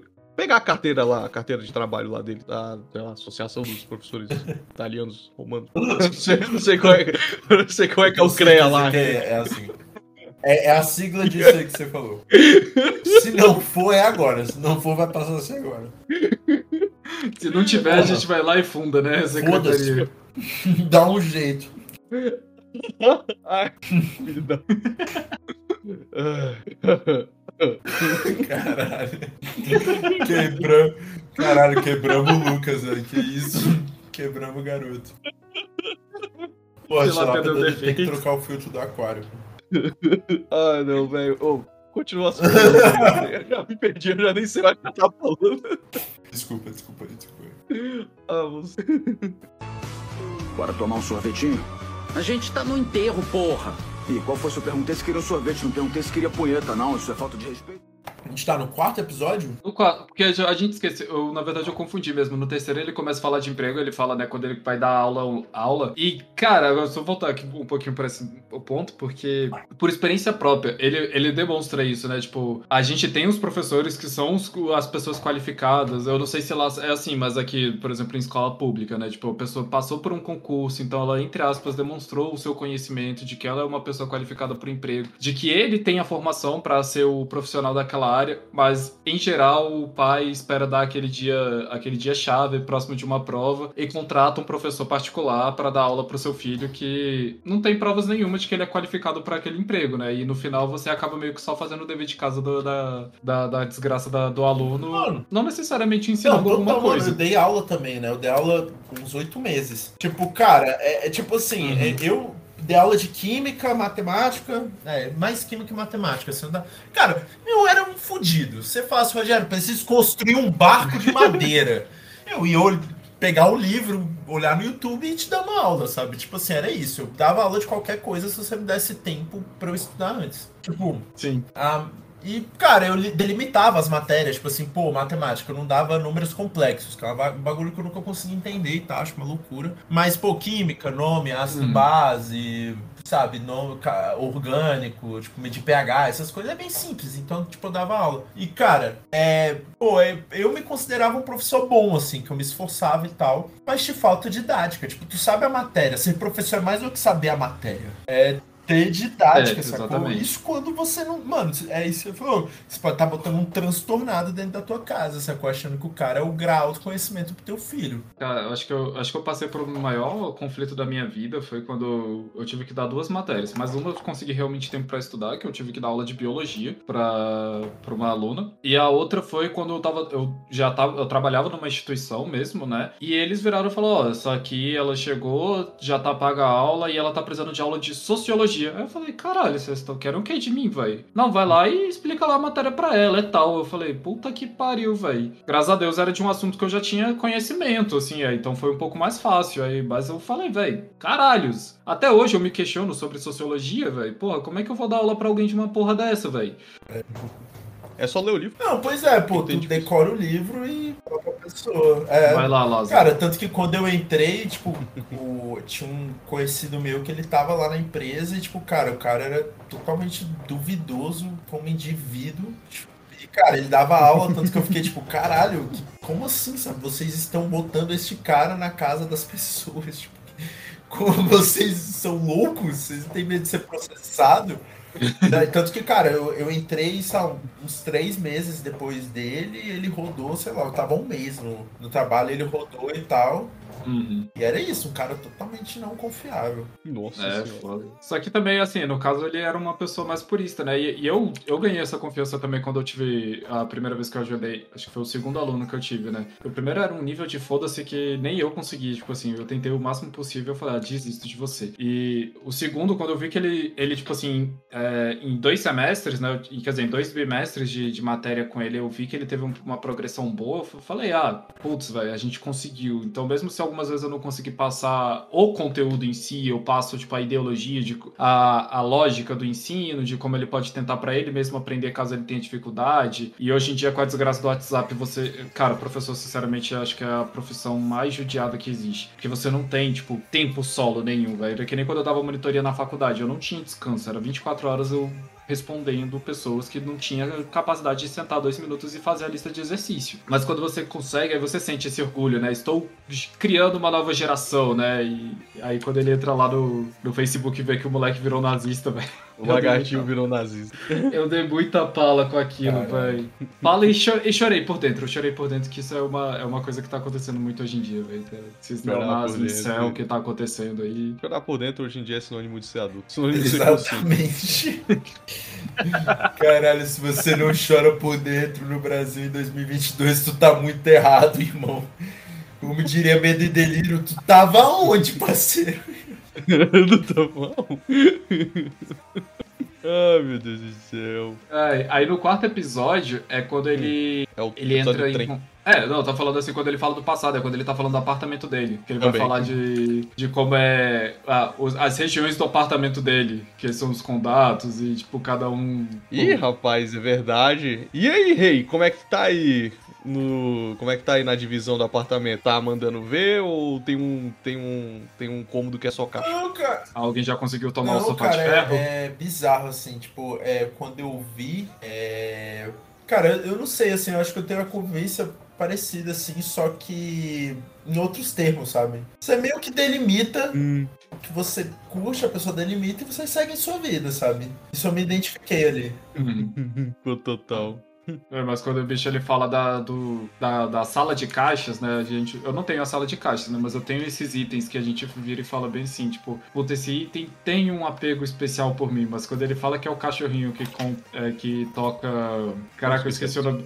Eu esqueci o nome da sinfonia. Esqueci o nome da sinfonia. Mas quando é o cachorrinho que toca essa sinfonia com peido, velho. eu- Ai não! Uma ditadura distópica proibiu a música, destruiu os CDs e derrubou o YouTube e o Spotify. Como vamos ensinar aos nossos filhos a beleza das sinfonias?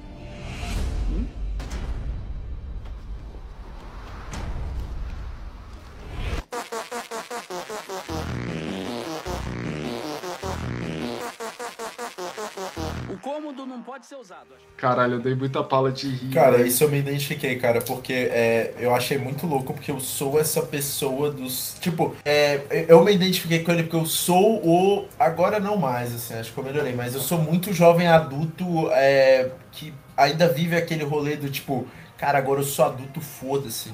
Eu vou fazer tudo que eu sempre tive vontade, assim, tipo uma criança gigante, sabe? E aí eu, é tipo Uhum. isso, cara, se eu estiver andando na rua e, pô, passar um vendedor ambulante, cara, tipo um cachorro tocando uma música, soltando pum e fosse uns 10 reais, qual é a chance de eu ter 10 conto na carteira e não levar isso, velho? Tipo, é- essas coisas, tipo, e ele faz muito falando sobre banda, coisas de comédia, assim, tipo, e, e eu me identifiquei muito nisso. Você Uhum. deve ter muito o que ele chama, né, de zona do Isso. supérfluo, que é uma, é uma mesa. E aí tudo que tem de supérfluo ele gosta de colocar em cima da mesa. A sua superfície plana chamativa. É, o pior é que o bicho tem um quadrinho que hoje ele, ele aumenta um pouco essa piada, velho. Tá, tá no Instagram dele, cara, que é muito bom, velho. Mas o, o que eu acho engraçado é exatamente isso, porque eu passei por essa experiência assim, que ele, antes eu morava num apartamento um pouco maior, né? Então, quando eu tive que passar pela mudança e eu comecei a empacotar as coisas, eu falei, cara, isso aqui não vai caber onde eu moro. É impossível. E eu só tava empacotando o meu quarto, não estava empacotando a casa. E eu falei, caralho, não dá, não dá. Mas aí eu, vai, você começa, não, isso aqui eu vou jogar fora. Aí você olha assim, aí você tem aquela lembrança nostálgica. E você fala, putz, isso aqui pode ser útil um dia. Aí o que que ela fala fica, tipo, jogado debaixo da cama, pegando poeira e você nunca tocou naquilo, nunca mais. Totalmente, cara. Eu tenho, eu tenho armários e armários. Tipo, minha, minha casa, meu apartamento agora tem muito armário, né? Meu quarto tem muito armário. E aí eu tenho uns armários aqui que eu abri no dia que eu cheguei. Eu coloquei um bagulho nunca mais, sacou? Pô, fui inútil na minha vida, assim. E, cara, quando eu mudar esse bagulho vai comigo de novo, sabe? Desculpa, Carol, assim. Ah, meu Deus do céu. Eu acho muito da hora a pergunta que ele faz, porque isso já aconteceu. Isso já aconteceu comigo. Antes eu não tinha lugar pra guardar. Por exemplo, eu não tinha um estante, eu não tinha lugar pra guardar meus livros. E aí tem uma hora que ele pega um negócio da zona do supérfluo e ele fala, tipo assim, não, eu vou, eu vou me livrar dessas paradas. Só que, tipo assim, não tem lugar na casa pra isso. Essa pilha de coisas que tá aqui é a pilha de coisas que fica aqui. Não tem lugar na casa pra essa porcaria inteira, porque o lugar delas é aí. Eu nunca pensei em colocar. Tipo, ele pega uma galinha. De Onde, onde eu vou botar essa galinha? Eu nunca pensei em ter uma galinha na minha casa. É só uma galinha empalhada. Então, tipo assim, ele volta pra lá, sabe? Eu, eu adorei essa, essa analogia dele. Hum, isso é muito bom mesmo. E, tipo, outra coisa também, a- essa aí eu já não convivo tanto, né? Que ele fala que é o do embololô dos cabos. Cara, eu É. só não passo por isso porque eu tenho toque. Eu, eu vou lá, eu vou arrumo, eu arrumo os cabos, aí eu pego, eu pego a- aquelas fitas, o velcro, né? Que, tipo, que é dupla face, aí eu corto direitinho, aí eu prendo o cabo. Cara, eu tenho, eu tenho muito toque com essa porra. Então, tipo, pelo menos essa situação eu sei que eu não passo. Eu já tenho uma certa, uma, uma- um certo ninho de cabos aqui. Eu já tô com uma, com uma coisa acontecendo Cara, aqui em cima da mesa. é, assim que eu me mudei, Nossa. uma das promessas, claro, eu faço muitas promessas pra mim em grandes mudanças na vida, assim. Eu, eu vou agora ser tal tipo de pessoa. E aí uma, quando eu mudei pra São Paulo, uma das promessas era, eu vou ser o cara, eu vou ser o leão. Ser aquele cara que não vai ter um cabo na casa, sabe? Meu sonho é revestir todas as superfícies da minha casa com indução magnética. E aí eu nunca mais ter cabo nenhum. Tudo sendo Nossa. Sabe, tipo, minha casa ser um grande aparelho de ressonância magnética, traindo todo o metal no raio de um quilômetro. Porque eu queria tudo sem indução magnética. Cara, eu cheguei em São Paulo, parceiro, assim, parece que eu moro numa. Parece que eu moro na sede da SEB, da Enel. O tanto de fio que tem embolado. eu, não, eu não tenho tanto equipamento eletrônico. Eu acho que tem uns fios que. Eles souberam que tem uma aglomeração e vieram, sacou? Não estão ligando nada a lugar nenhum. Sugaram a extensão do Aham. ferro de passar, né? Cara, pior que eu tô vendo aqui um dos carregadores que tá aqui nesse, nessa, nesse pequeno ninho de cabos que tá se tornando aqui. Eu nem, eu nem sei pra que, que é esse carregador. Eu acho que essa entrada nem existe mais. Tem um cara que vai todo dia na casa do Lucas enquanto ele não tá. E ele mora na casa do Lucas. Enquanto. Foi mal, Timar, foi mal. Podia ser uma sketch, ele mora na sua casa, ele carrega o celular e ele esqueceu aí, pô. Enquanto tá de férias, tá fudendo o cara. Sacanagem. Mas é foda, né? É- Essas reflexões dele, é, partindo de coisas muito micro, são uma coisa muito doida. Assim. É claro que ele exagera muito as situações e tal. Mas vocês também não têm um pouco isso, assim, de que, tipo, você parte de um de uma coisa muito cotidiana. Acho que é um, é um dos motivos pelo qual eu gostar tanto de Seinfeld, sabe? Eu gosto muito desse tipo de, de observação cotidiana que vai sendo extrapolada, assim. Tipo, isso não acontece com vocês, tipo, vocês estão andando e vem uma placa engraçada num carro e aí ficam pensando sobre isso, aquilo e aquilo vai extrapolando em outros pensamentos. Cara, eu tenho muito. Assim, quando é só pensamento aleatório, eu tenho muito isso no, no ônibus. Eu tenho até medo algumas vezes, pra falar a verdade, porque algumas vezes eu, eu pego pensando tanto que eu falo sozinho. A nível de, tipo, ficar conversando comigo mesmo, eu não tô zoando. E quando eu andava, assim, tipo, eu voltava pra casa a pé, que eu, eu adoro andar, eu gosto muito de andar, tipo assim, mas óbvio com um objetivo, não. Meu Deus, eu bati um prato de, de comida no almoço e eu preciso dar uma caminhada e vou dar cinco voltas Pô, numa quadra. Não, um não é isso. depois almoço, cara? Mas- Que isso?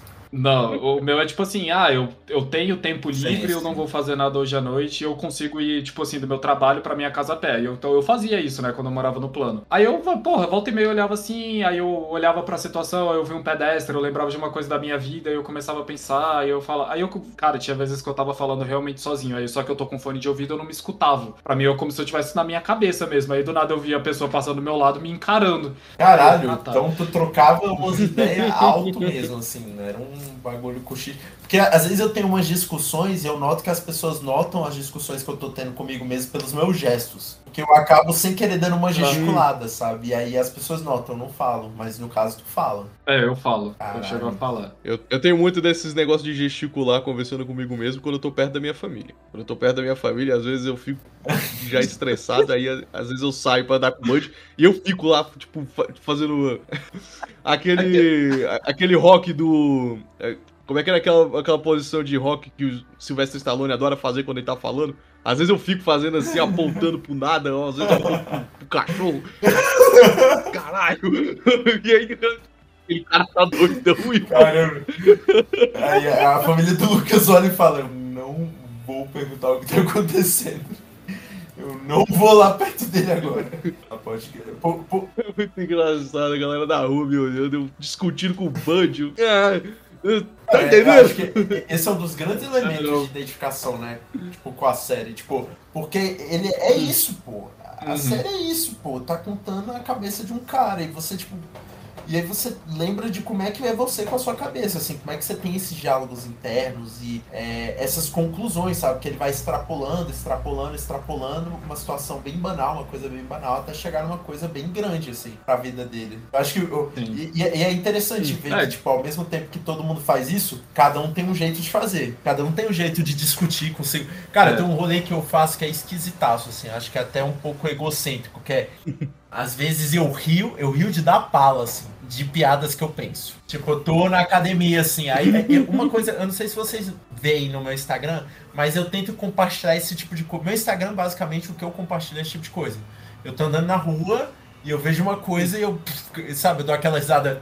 E aí eu tenho que tirar uma foto e anotar o que eu pensei sobre ela. Tipo, em Mariana, como é que é o nome? É. Porra, tinha uma loja de açaí com um nome maravilhoso, assim. Eu lembro que eu fiquei horas dando. Indo, assim, eu lembrava, eu falava pra minha namorada, tipo, caraca, você lembra do nome da loja? E ela já tava me olhando assim com uma cara de irmão.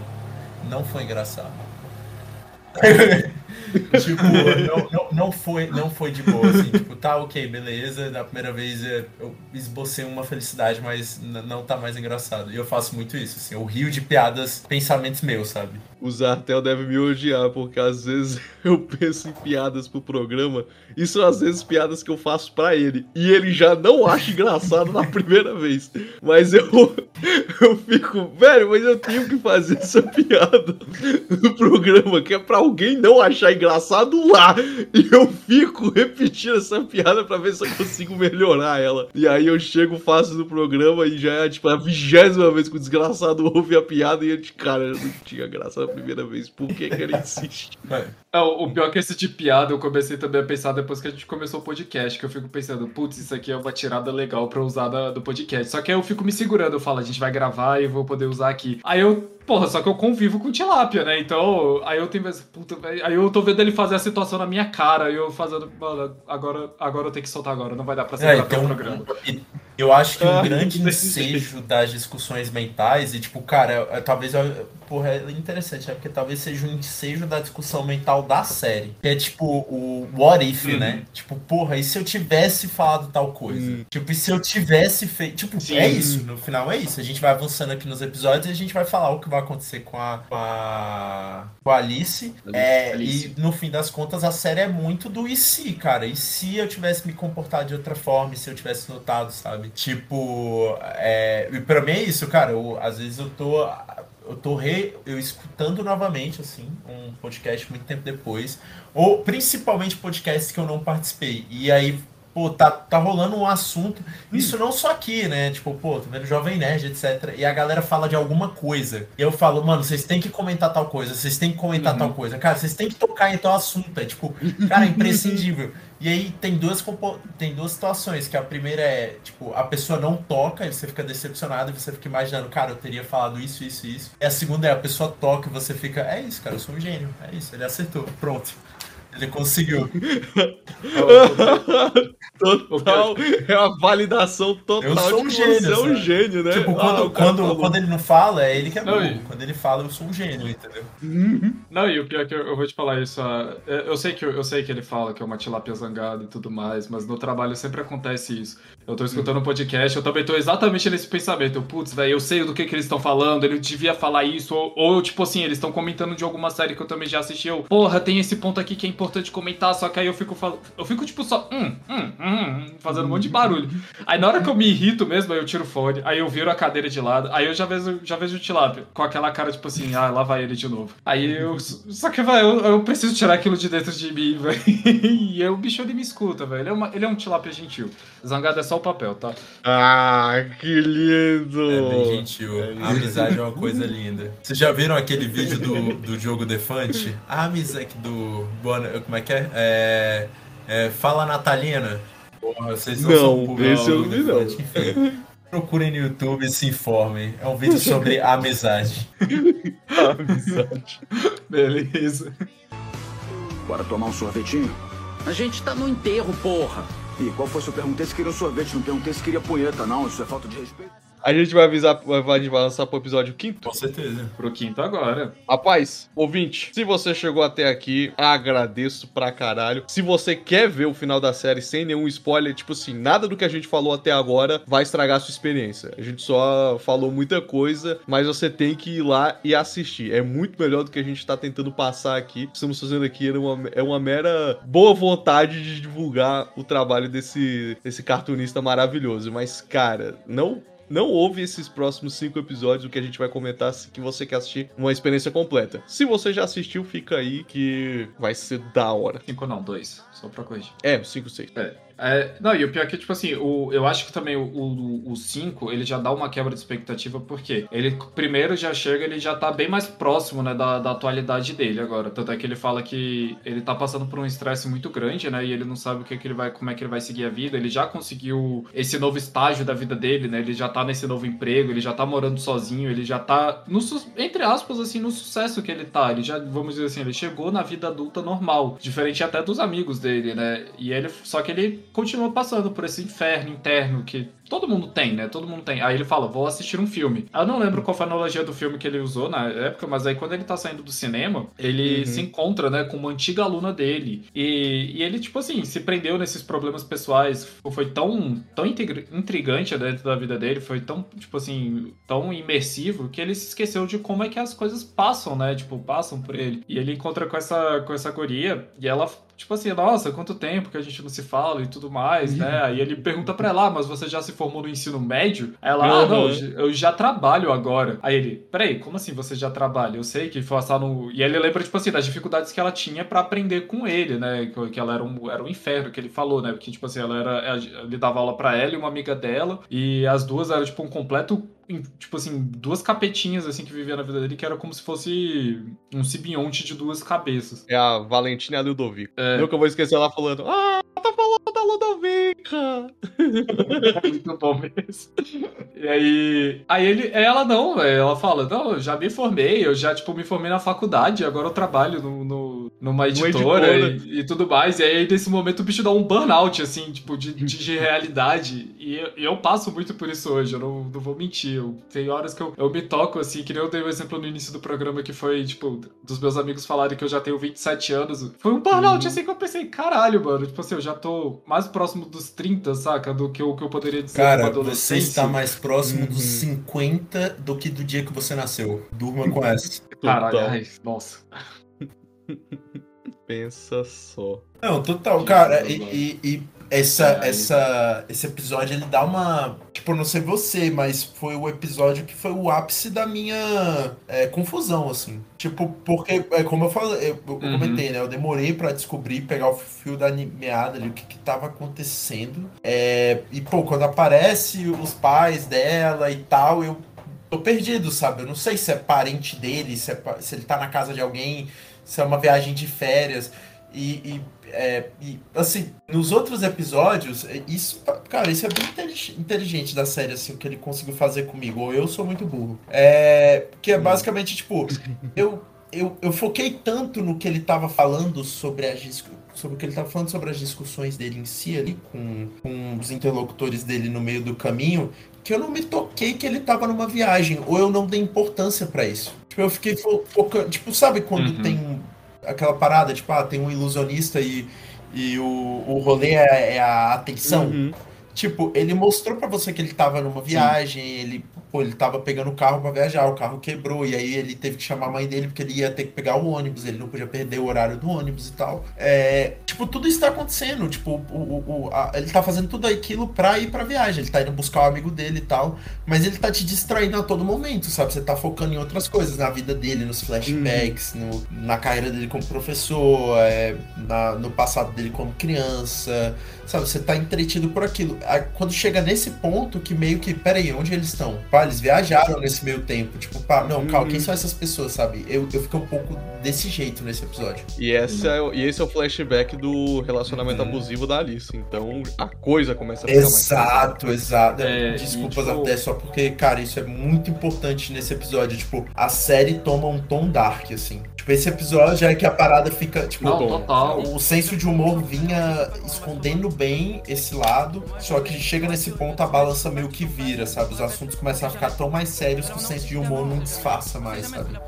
Não, e é tipo, quando ele, quando ele acorda e ela tá ligando pra ele chorando, é que ele, ele, tipo, acho que no início ele fala que ela já tinha, já tinha passado por relacionamentos assim, e ela terminava e voltava. Me pegou, de novo, né? Me pegou de novo porque eu já tive situações de amigas e familiares passando por isso, então é, eu, eu vi, velho, como isso acontece, que é, é, é- é praticamente uma síndrome de Estocolmo, saca?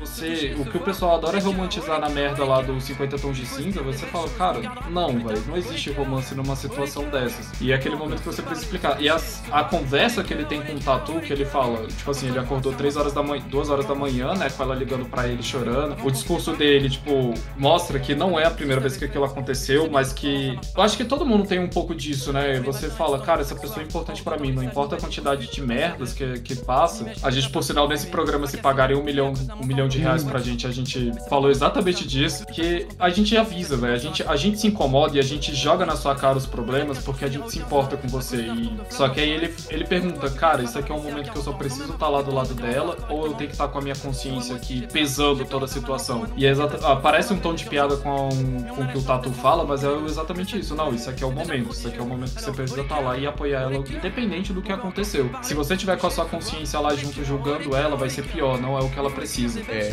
total. Não, e ele até, ele até é meio babaca, né? Antes dele sair da cama, ele fala, porra, mas é sério dessa vez? Você terminou com o cara de verdade? Você não vai voltar com ele não, né, cara? Porque, tipo assim, se eu tiver que sair da cama às 3 horas da manhã pra você voltar com esse desgraçado pela sétima vez, ele fala, né? Eu vou ligar pro. Eu vou ligar pra não Pra sei quem, dizer que você tava transando numa caçamba de lixo, mas eu vou fazer. Eu não sei o que eu vou fazer. Eu vou fazer questão que você vá pra um sanatório, ficar Não, presa né? lá. Não é transando numa caçamba de lixo, é transando com a caçamba de lixo num zoológico.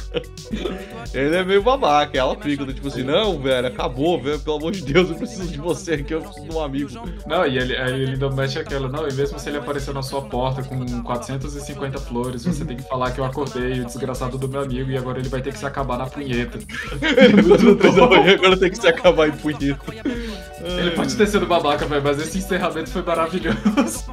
Nossa, é muito pesado.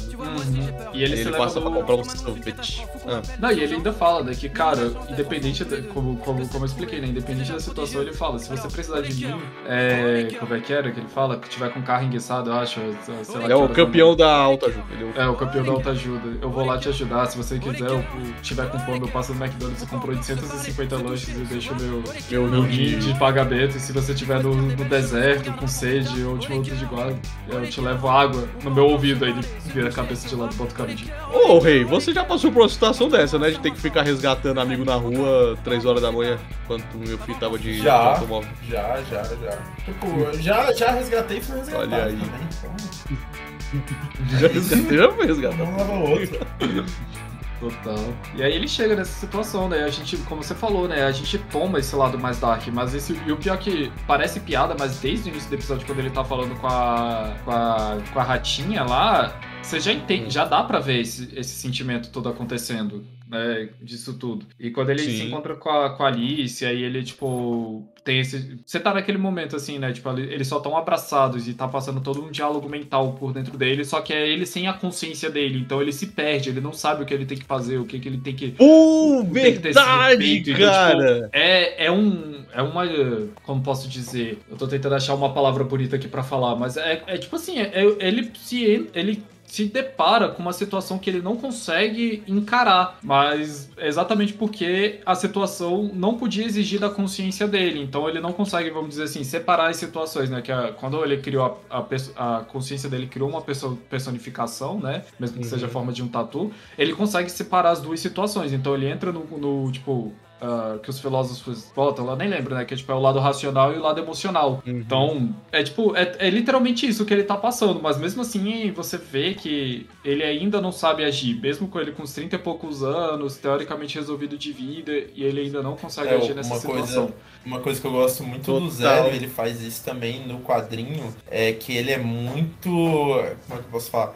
Ele, ele é intelectualmente. Ele é honesto, sabe? Demais, assim. Então, tipo, quando ele não sabe, ele não sabe. Uhum. E quando é um assunto sério, ele não trata de fazer piada, assim, sabe? Tipo, sabe, se, se o episódio for terminar pesado, ele vai terminar pesado e pronto, porque o assunto é pesado, sabe? E ele não sabe, ele não tem uma resposta. Tem um tem um, uma parte do quadrinho, cara, que ele vai falar sobre, tipo assim, uh, os conflitos de interesse no Oriente Médio e quem tá errado. E ele fala sobre a forma de viver do povo curdo e tal, que eles têm um, um rolê bem democrático, assim, é, é- é de união de várias religiões. É, é um rolê bem foda, assim, de igualdade de gênero e, pô, isso no coração do Oriente Médio, sabe? E aí ele fala, tipo, pô, eu concordo com o povo curdo, mas aí ele faz um advogado do diabo, olha, contra o povo curdo tem isso, isso e isso. Mesmo com isso eu apoio eles, mas, tipo assim, pô, quem sou eu, sabe? Eu sou só um italiano, filho de classe média, cartunista, sabe? Tipo, eu não tenho todas as soluções do mundo. E quando ele faz isso no quadrinho, é a mesma coisa. Ele não tá com tatu, não tá com o alter ego dele. É meio que ele quebrando a quarta parede, sabe? Ele falando com o leitor e explicando, tipo, cara, é assim que Uhum. eu penso e eu posso estar muito bem estar errado, porque quem sou eu, sabe? E eu acho isso muito honesto, assim, muito, muito massa, sabe? Tipo, ele, ele, pô, ele, pô, você pode discordar dele, mas é só uma pessoa, sabe? É a opinião dele, tipo. Não, é totalmente isso. E o- a situação que ele se bota nesse ponto, né, e, e leva a um acontecimento que quando você liga, né, com o que acontece no sexto episódio, é que assim eles estão se abraçados, eles vão quase se beijar, né, e ele ele ele bota essa aí a conclusão na cabeça dele é a situação tá tão absurda que eu acho que a única solução é a gente acabar se beijando. Só que aí ele aí é esse momento, né, que eu tento resgatar na minha memória, sem a minha consciência, o, o mais próximo de uma solução que uma pessoa próxima de mim poderia ter dado, que era do seco. Vamos tomar um sorvetinho? E aí você É. pode dizer que foi o cara, ele se acovardou? Não, não necessariamente, né? Então, tipo, é, é uma. Como você falou, ele quebrou a quarta parede, tanto é que ele bota né, a alma dele saindo do corpo, né? Pra analisar a situação. Então, é, é algo, algo humano, é, é algo normal. É, é, tipo, é isso é incrível, né? Tipo, de todas as pantomimas que ele leva dentro da série, que a gente pode achar absurdas. Não, é, é simplesmente uma coisa normal. Eu acho isso. Eu acho. Foi tipo assim, e a, a, a trilha sonora da, da série também, tipo puxa junto isso. Que nessa aí é, Nossa. uma, é pesado, assim, né? E é, agora eu não lembro o nome da música, é, Hurlic, é Hurlic- Care, né? que Vou é, não, é Care. É. Aí, putz, é, é absurdo, assim, é absurdo. Pô, que isso tá é um bagulho que eu curto muito, cara. Eu curti muito da série, a trilha sonora. Principalmente depois que eu li o quadrinho, porque no quadrinho ele fica. fa- É tipo assim, qua- é é um quadrinho, né? Então não tem áudio, a não ser que vê. Uhum. Sei lá, quando você comprava aquele CD, quando você era criança, que era um livro e vinha um CD, e você virava a página, botava o CD e escutava a música. Nossa, Tipo, que da hora. pô, Eu acho que o dele então, podia cara, fazer mas isso, meio cara, que ele porque- faz, tipo, todos os momentos ele tá com iPod falando de banda. E é bizarro, ele, tipo, Uhum. ah, é, o fulano, é, fulano namora Cicrana, e ela é vocalista de uma banda punk, não sei o que, que toca uma coisa parecida com não sei o que. Ele faz questão de dar uma banda parecida pra você ilustrar na sua cabeça. Quando você vira a página, a próxima cena é uma página toda do fulano no show da namorada dele. E aí, tipo, dá uma puta vontade de, tipo, cara, deixa eu botar esses punk italiano aqui, sabe? Pra ver como é que era o. a- dar som pra essa página aqui. E eu achei doido porque o quadro, no desenho é isso.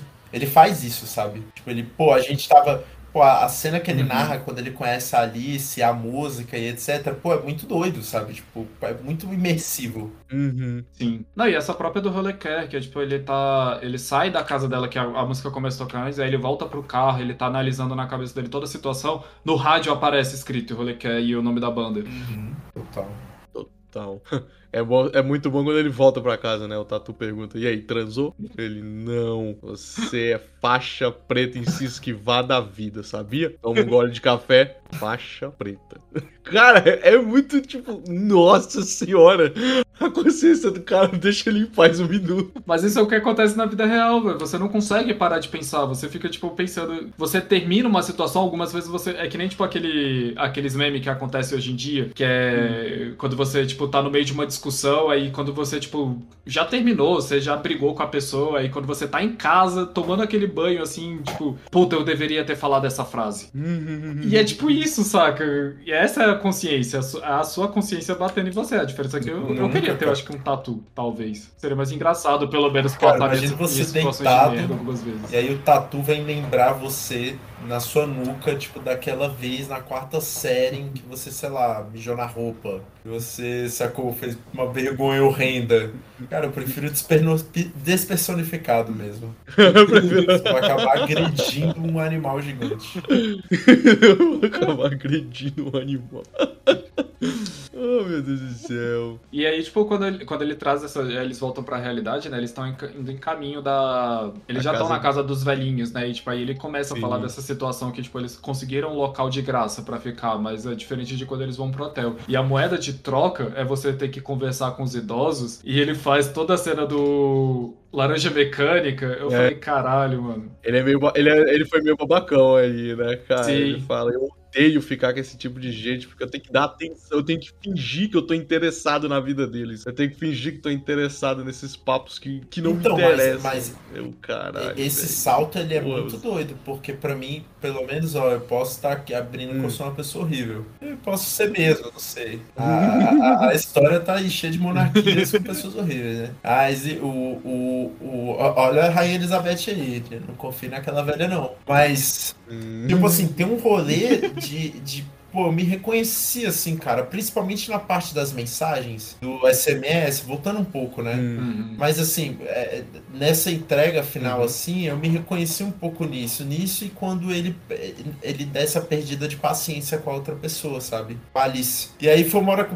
Pô, Uhum. foi uma parte boa da série pra mim que realmente me fez refletir, sabe? Tipo, cara, é, às vezes tem mais do que essa a, a situação pra pessoa emocionalmente muito mais profunda, assim. Provavelmente não sempre vai ser mais profunda do que pra mim, entendeu? Então, tipo, tenho que ter mais empatia. E a mesma coisa com a Uhum. mensagem, tipo, pô, às vezes, cara, a, a- a pessoa te manda uma mensagem e, pô, a gente despreza, né? Tipo, a gente dá uma, porra, a vida, Sim. claro, a vida acaba atropelando, ninguém faz isso porque quer.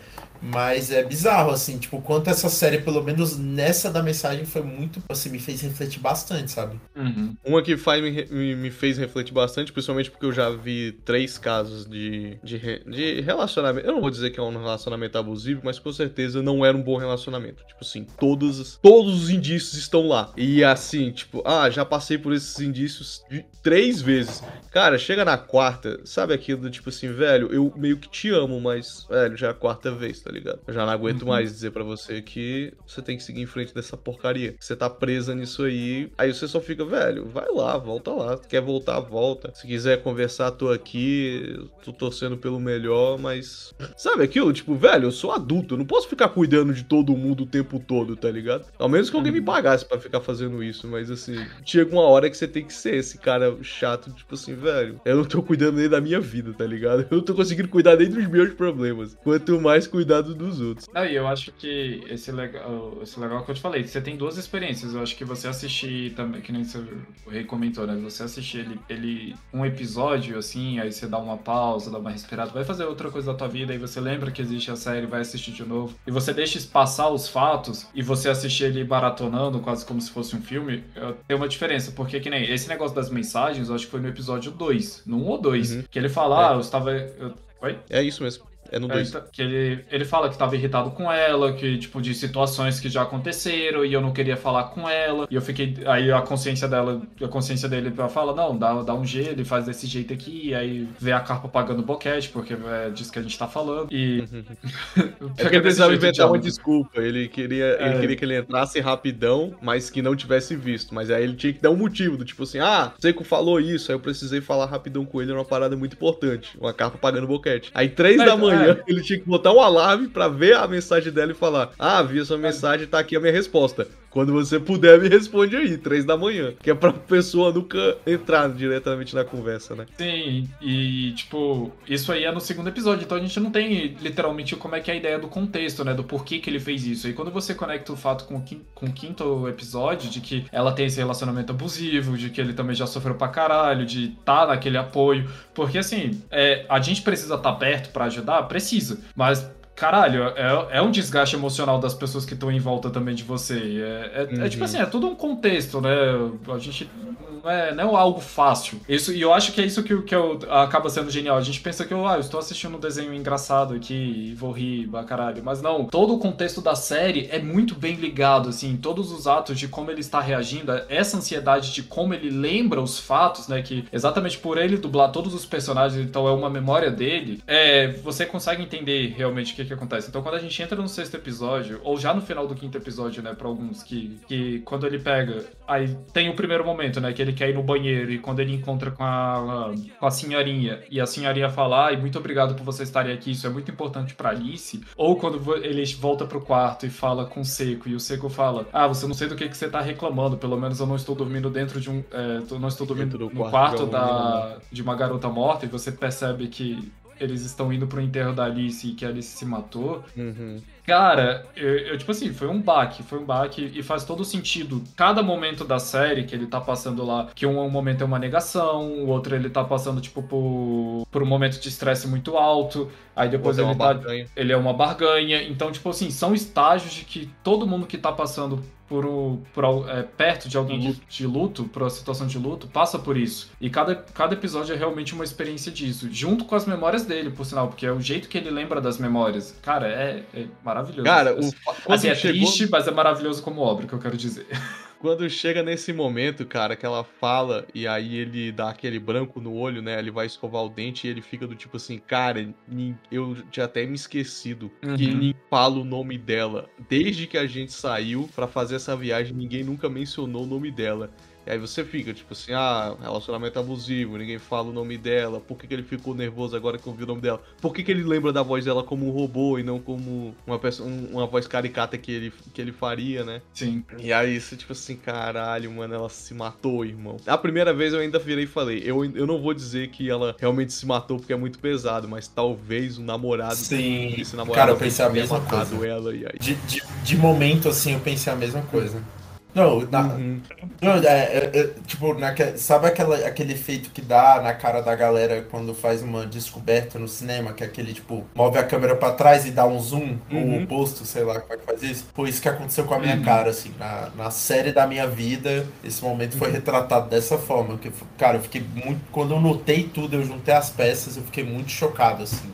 Porque tipo, acho que junta tudo isso, sabe? Tipo, é uma Uhum. história forte, muito bem contada. Você saca qual é a posição do Zero ali nessa história. Você se identifica com algumas partes dela, assim. E, cara, quando você junta todos os, os pontos é bem absurdo, assim, pelo menos pra mim foi muito. Sim, e tipo, o último episódio ele traz exatamente esse, esse, esse ponto que é o que é o que mais pesa, né, na pessoa do, no estágio do luto, que é a culpa, né? Então ele, ele começa a realmente jogar todos os problemas pra si. É, isso aí é, é uma visão egocêntrica, não tem o que fazer, o ser humano é um ser egocêntrico. Então, ele passando por isso, né, e depois ele, de novo, né, tendo a Sarah para jogar a realidade em cima dele. Cara, a Sarah é. Depois que na verdade ela. Aí que no sexto episódio, cada um voltou a ser a ter sua própria personalidade. Já não é mais a visão dele, é o que tá realmente Uhum. acontecendo, né? Então quando a Sarah respondeu para ele aquela frase que, tipo, cara, não, tem, não existe resposta. Acho que a única resposta que você pode de- dizer que foi, foi ideia da pessoa se matar era quando ela estiver numa situação de guerra, onde ela tá encurralada e ela tem uma granada e a possibilidade dela se matar e levar mais gente com ela, e isso seria algum, algum bem maior, né? Uhum. Mas tirando esse caso, realmente não existe resposta. Se você ficar se remoendo por isso, é pior pra você. E eu falei, assim, aí faz sentido ela ter dado aquele,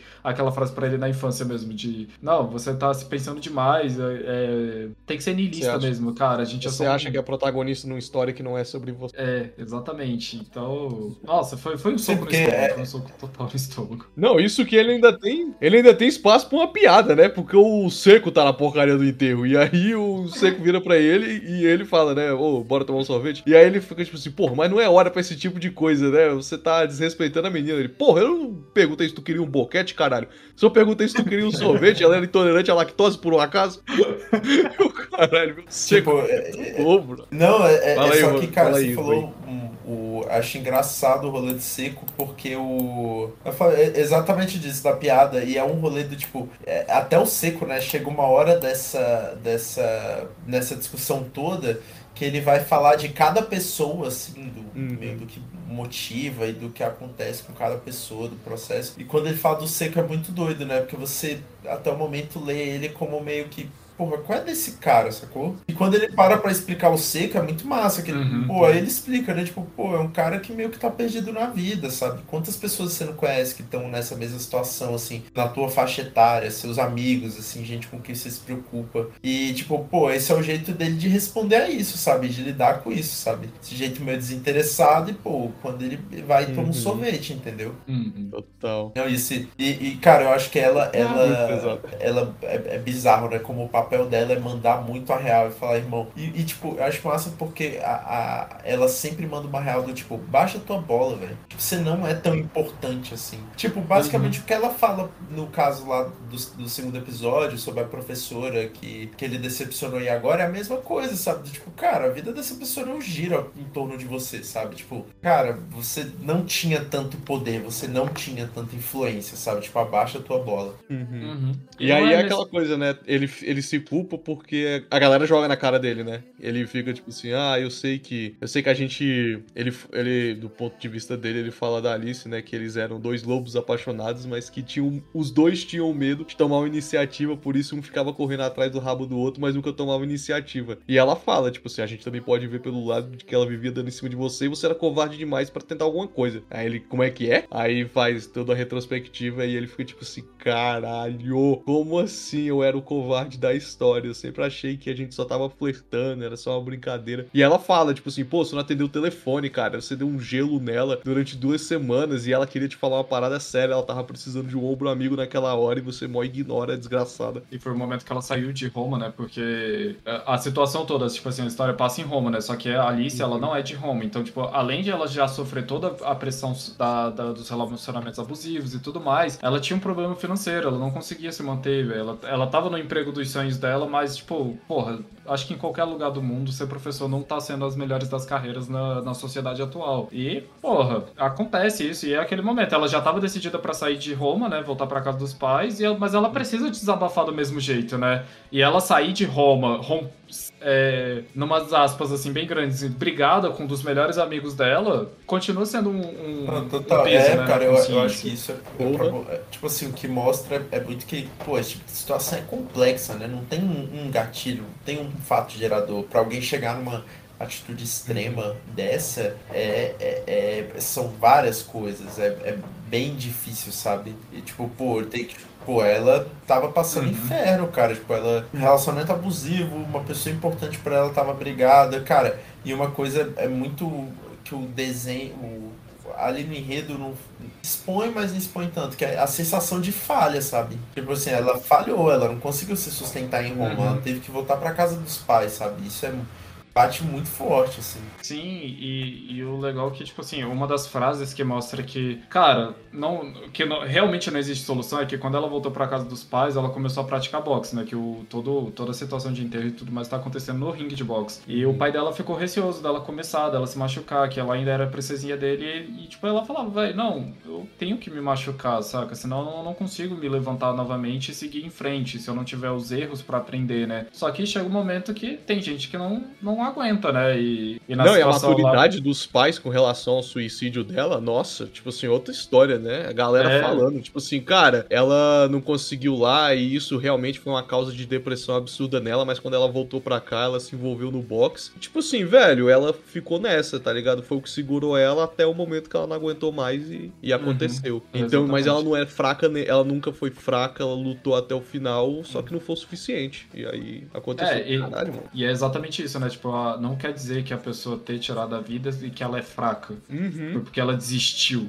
Não, a gente nunca vai saber. Nunca vai saber, né? Não existe isso. Total, velho. Não que seja uma série importante, quer dizer, não, não que seja uma série ruim, mas não é não é o melhor ponto de vista que ela também de que fala sobre isso, né? Aqueles os 13 porquês de ficar criando as fitinhas e falando que é tudo culpa de outras pessoas e que o- aquilo ali realmente foi uma consequência, quase como se fosse um Sim. homicídio, né? Não fosse um suicídio. Uhum. Não, e tem uma parada muito importante. E muito do negócio do baixa bola, cara, é. é cara, o diálogo que esse filho da puta consegue colocar na boca da galera é tão genial. Ela ainda fala, né? do Tipo assim, pô, você tá aí, você é esse egocêntrico do caralho que acha que ela só se matou porque você não. Porque você não deu a oportunidade dela ser feliz. Tipo assim, cara, ela escolheu se matar. Pelo menos dá isso pra ela. Sim. Dá pelo menos a opção dela ter tirado a própria vida. Para de se colocar nessa situação. Cara, isso foi um soco na boca do estômago que eu fiquei impressionado. Porque, tipo assim, velho, pelo menos celebra a parada, velho. Foi, foi escolha dela se matar. Não foi nem culpa sua, não foi culpa de ninguém. Foi só a autodeterminação Total. dela. Pois é, né? Que também tem isso, né? Tipo, a- até a escolha de tirar a própria vida, as pessoas tentam tirar isso da, da pessoa, né? O, o- Total. cara, é, é, é- é- esse diálogo, esse diálogo é muito, muito massa, assim. Tipo, esse último, esse diálogo deles dois, assim, quando eles saem lá do, do centro de boxe e tal pra conversar, é, é muito massa, assim. Porque o, o. E eu acho muito doido, né? Porque o Zero ele, ele começa nessa. Zero. Porra, caralho, eu fiz, eu fiz. Ela, ela, ela tripudia ele e fala, tipo, cara, baixa muito sua bola, sabe? Tipo, quem você acha que era na vida dela, tipo assim, pra você gerar isso tudo. E aí eu acho doido porque ele tem um comportamento muito humano, sabe? Do tipo de, de, de tentar defletir a situação pra ele não sair mal, sabe? Tipo, tanto que quando ele não consegue, ele fala, tipo, pô, eu queria continuar falando, mas eu não tenho argumento, sabe? Mas eu vou continuar puto. Eu vou continuar puto, mas eu não tenho argumento. É. Ou ele, ele, ele manda pro, pro amigo dele. Tipo, ele, ele def... é, não, tipo, ele deflete assim, Ele- tipo, ele pergunta. pô, mas e esse bicho aqui que não faz tal, sabe? Tipo, irmão, o que que eu tenho a ver, tá ligado? Eu só gosto de tomar sorvete, velho. Enche o saco, tá ligado? Tipo, se você age assim, Sim. tipo, assina seus B.O., pô. É, ele e ainda fala, né? Você sabia que ela gostava de mim? Ele falou, claro que sabia. Ele falou, mas como é que tu sabia dessa e eu não sabia? Ele falou, ah, ela me contou, porra. Ele, quando é que ela te contou? Ah, quando você não atendeu o telefone, a gente esbarrou e ela ficou falando comigo por umas quatro horas seguidas. Uhum. Aí ele falou, caralho, mas o que, que ela falou? Ele falou, não lembro, cara. Foram quatro horas. Eu só fui tomar um sorvete com ela e ela precisava desabafar. Era Eu isso. falei eu falei que tu não era um atendeu o telefone, que. Quer dizer, que tu era um babaca, que não atendia o telefone, É. mas que era gente fina. Pois só isso. amigo. E ele, caralho, por que, que tu não me contou? Se sou sua secretária por um acaso, porra, tu podia ter atendido o telefone, tá ligado? Exatamente. É, muito Tipo, louco. e ele ainda vira, né? Por que que tu não me contou? Tipo, a culpa é tua. Assim, que tu... E ele fala, tipo, irmão, quem atendeu o telefone foi você, tá ligado? Não, e é, e é o ponto de, tipo assim, mesmo uh, que também é uma coisa que acontece, né? Mesmo a pessoa tentando te dar a razão do, da, da sensação, é que nem ela fala. Ah, quando eu te apresentei ela, você nem percebeu que eu estava afim dela, né? Aí ele que tenta botar todo o sentimento de culpa de novo em alguma coisa. Ah, então quer dizer que eu atrapalhei o seu relacionamento com ela e assim ela. E ela, zero, para, Uhum. para, só cala a boca e para, velho. Então, É, Caralho, tipo. Assim, é, infelizmente, né? A série, a série termina com esse soco no estômago e o programa não tem como a gente terminar diferente, velho. Mas não deixa de ser uma excelente recomendação, velho, pra você assistir, de conhecer mais sobre esse artista, porque é importante. É importante você assistir. É uma coisa extremamente rápida de você assistir se você quiser maratonar. Em uma hora e meia você termina todos os seis episódios. E se você acha que não. Se você já escutou até aqui, mesmo assim não tendo assistido e quer ter a experiência, Tenta assistir também com alguém junto de você, velho, porque é algo para bom vocês ficarem se questionando, se perguntando. Principalmente se você já teve qualquer uma dessas situações que a gente relatou aqui com alguém próximo de você. É, e no final do no final, no próprio final do programa ele mostra, né, uma, um site que ajuda a galera que tá passando por problema de querer suicídio. Uhum. Esse site eu também vou deixar disponível aqui no link do post, então é, esse tipo de coisa é algo sério. Se você tem conhecimento disso, tem que ser reportado, você tem que fazer com que a pessoa busque ajuda. É claro, nem sempre vai resolver, infelizmente a gente não, não é Deus, não tem como a gente fazer, mas também você não pode deixar também de lado. É,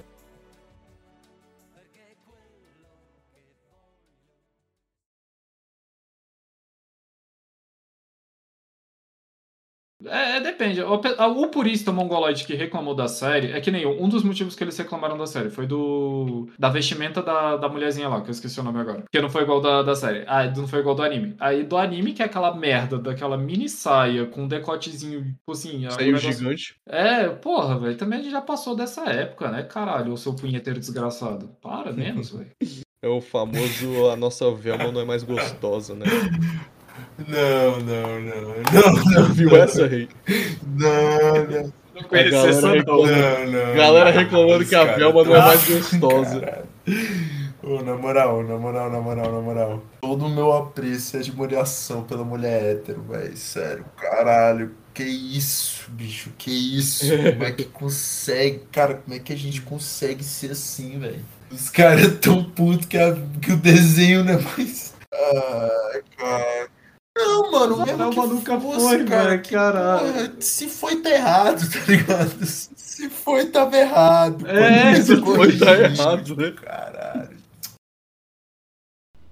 E este programa foi editado mais uma vez por mim, isso, Zartel. Eu espero que vocês tenham gostado e aguarde que daqui a pouco teremos mais episódios para vocês.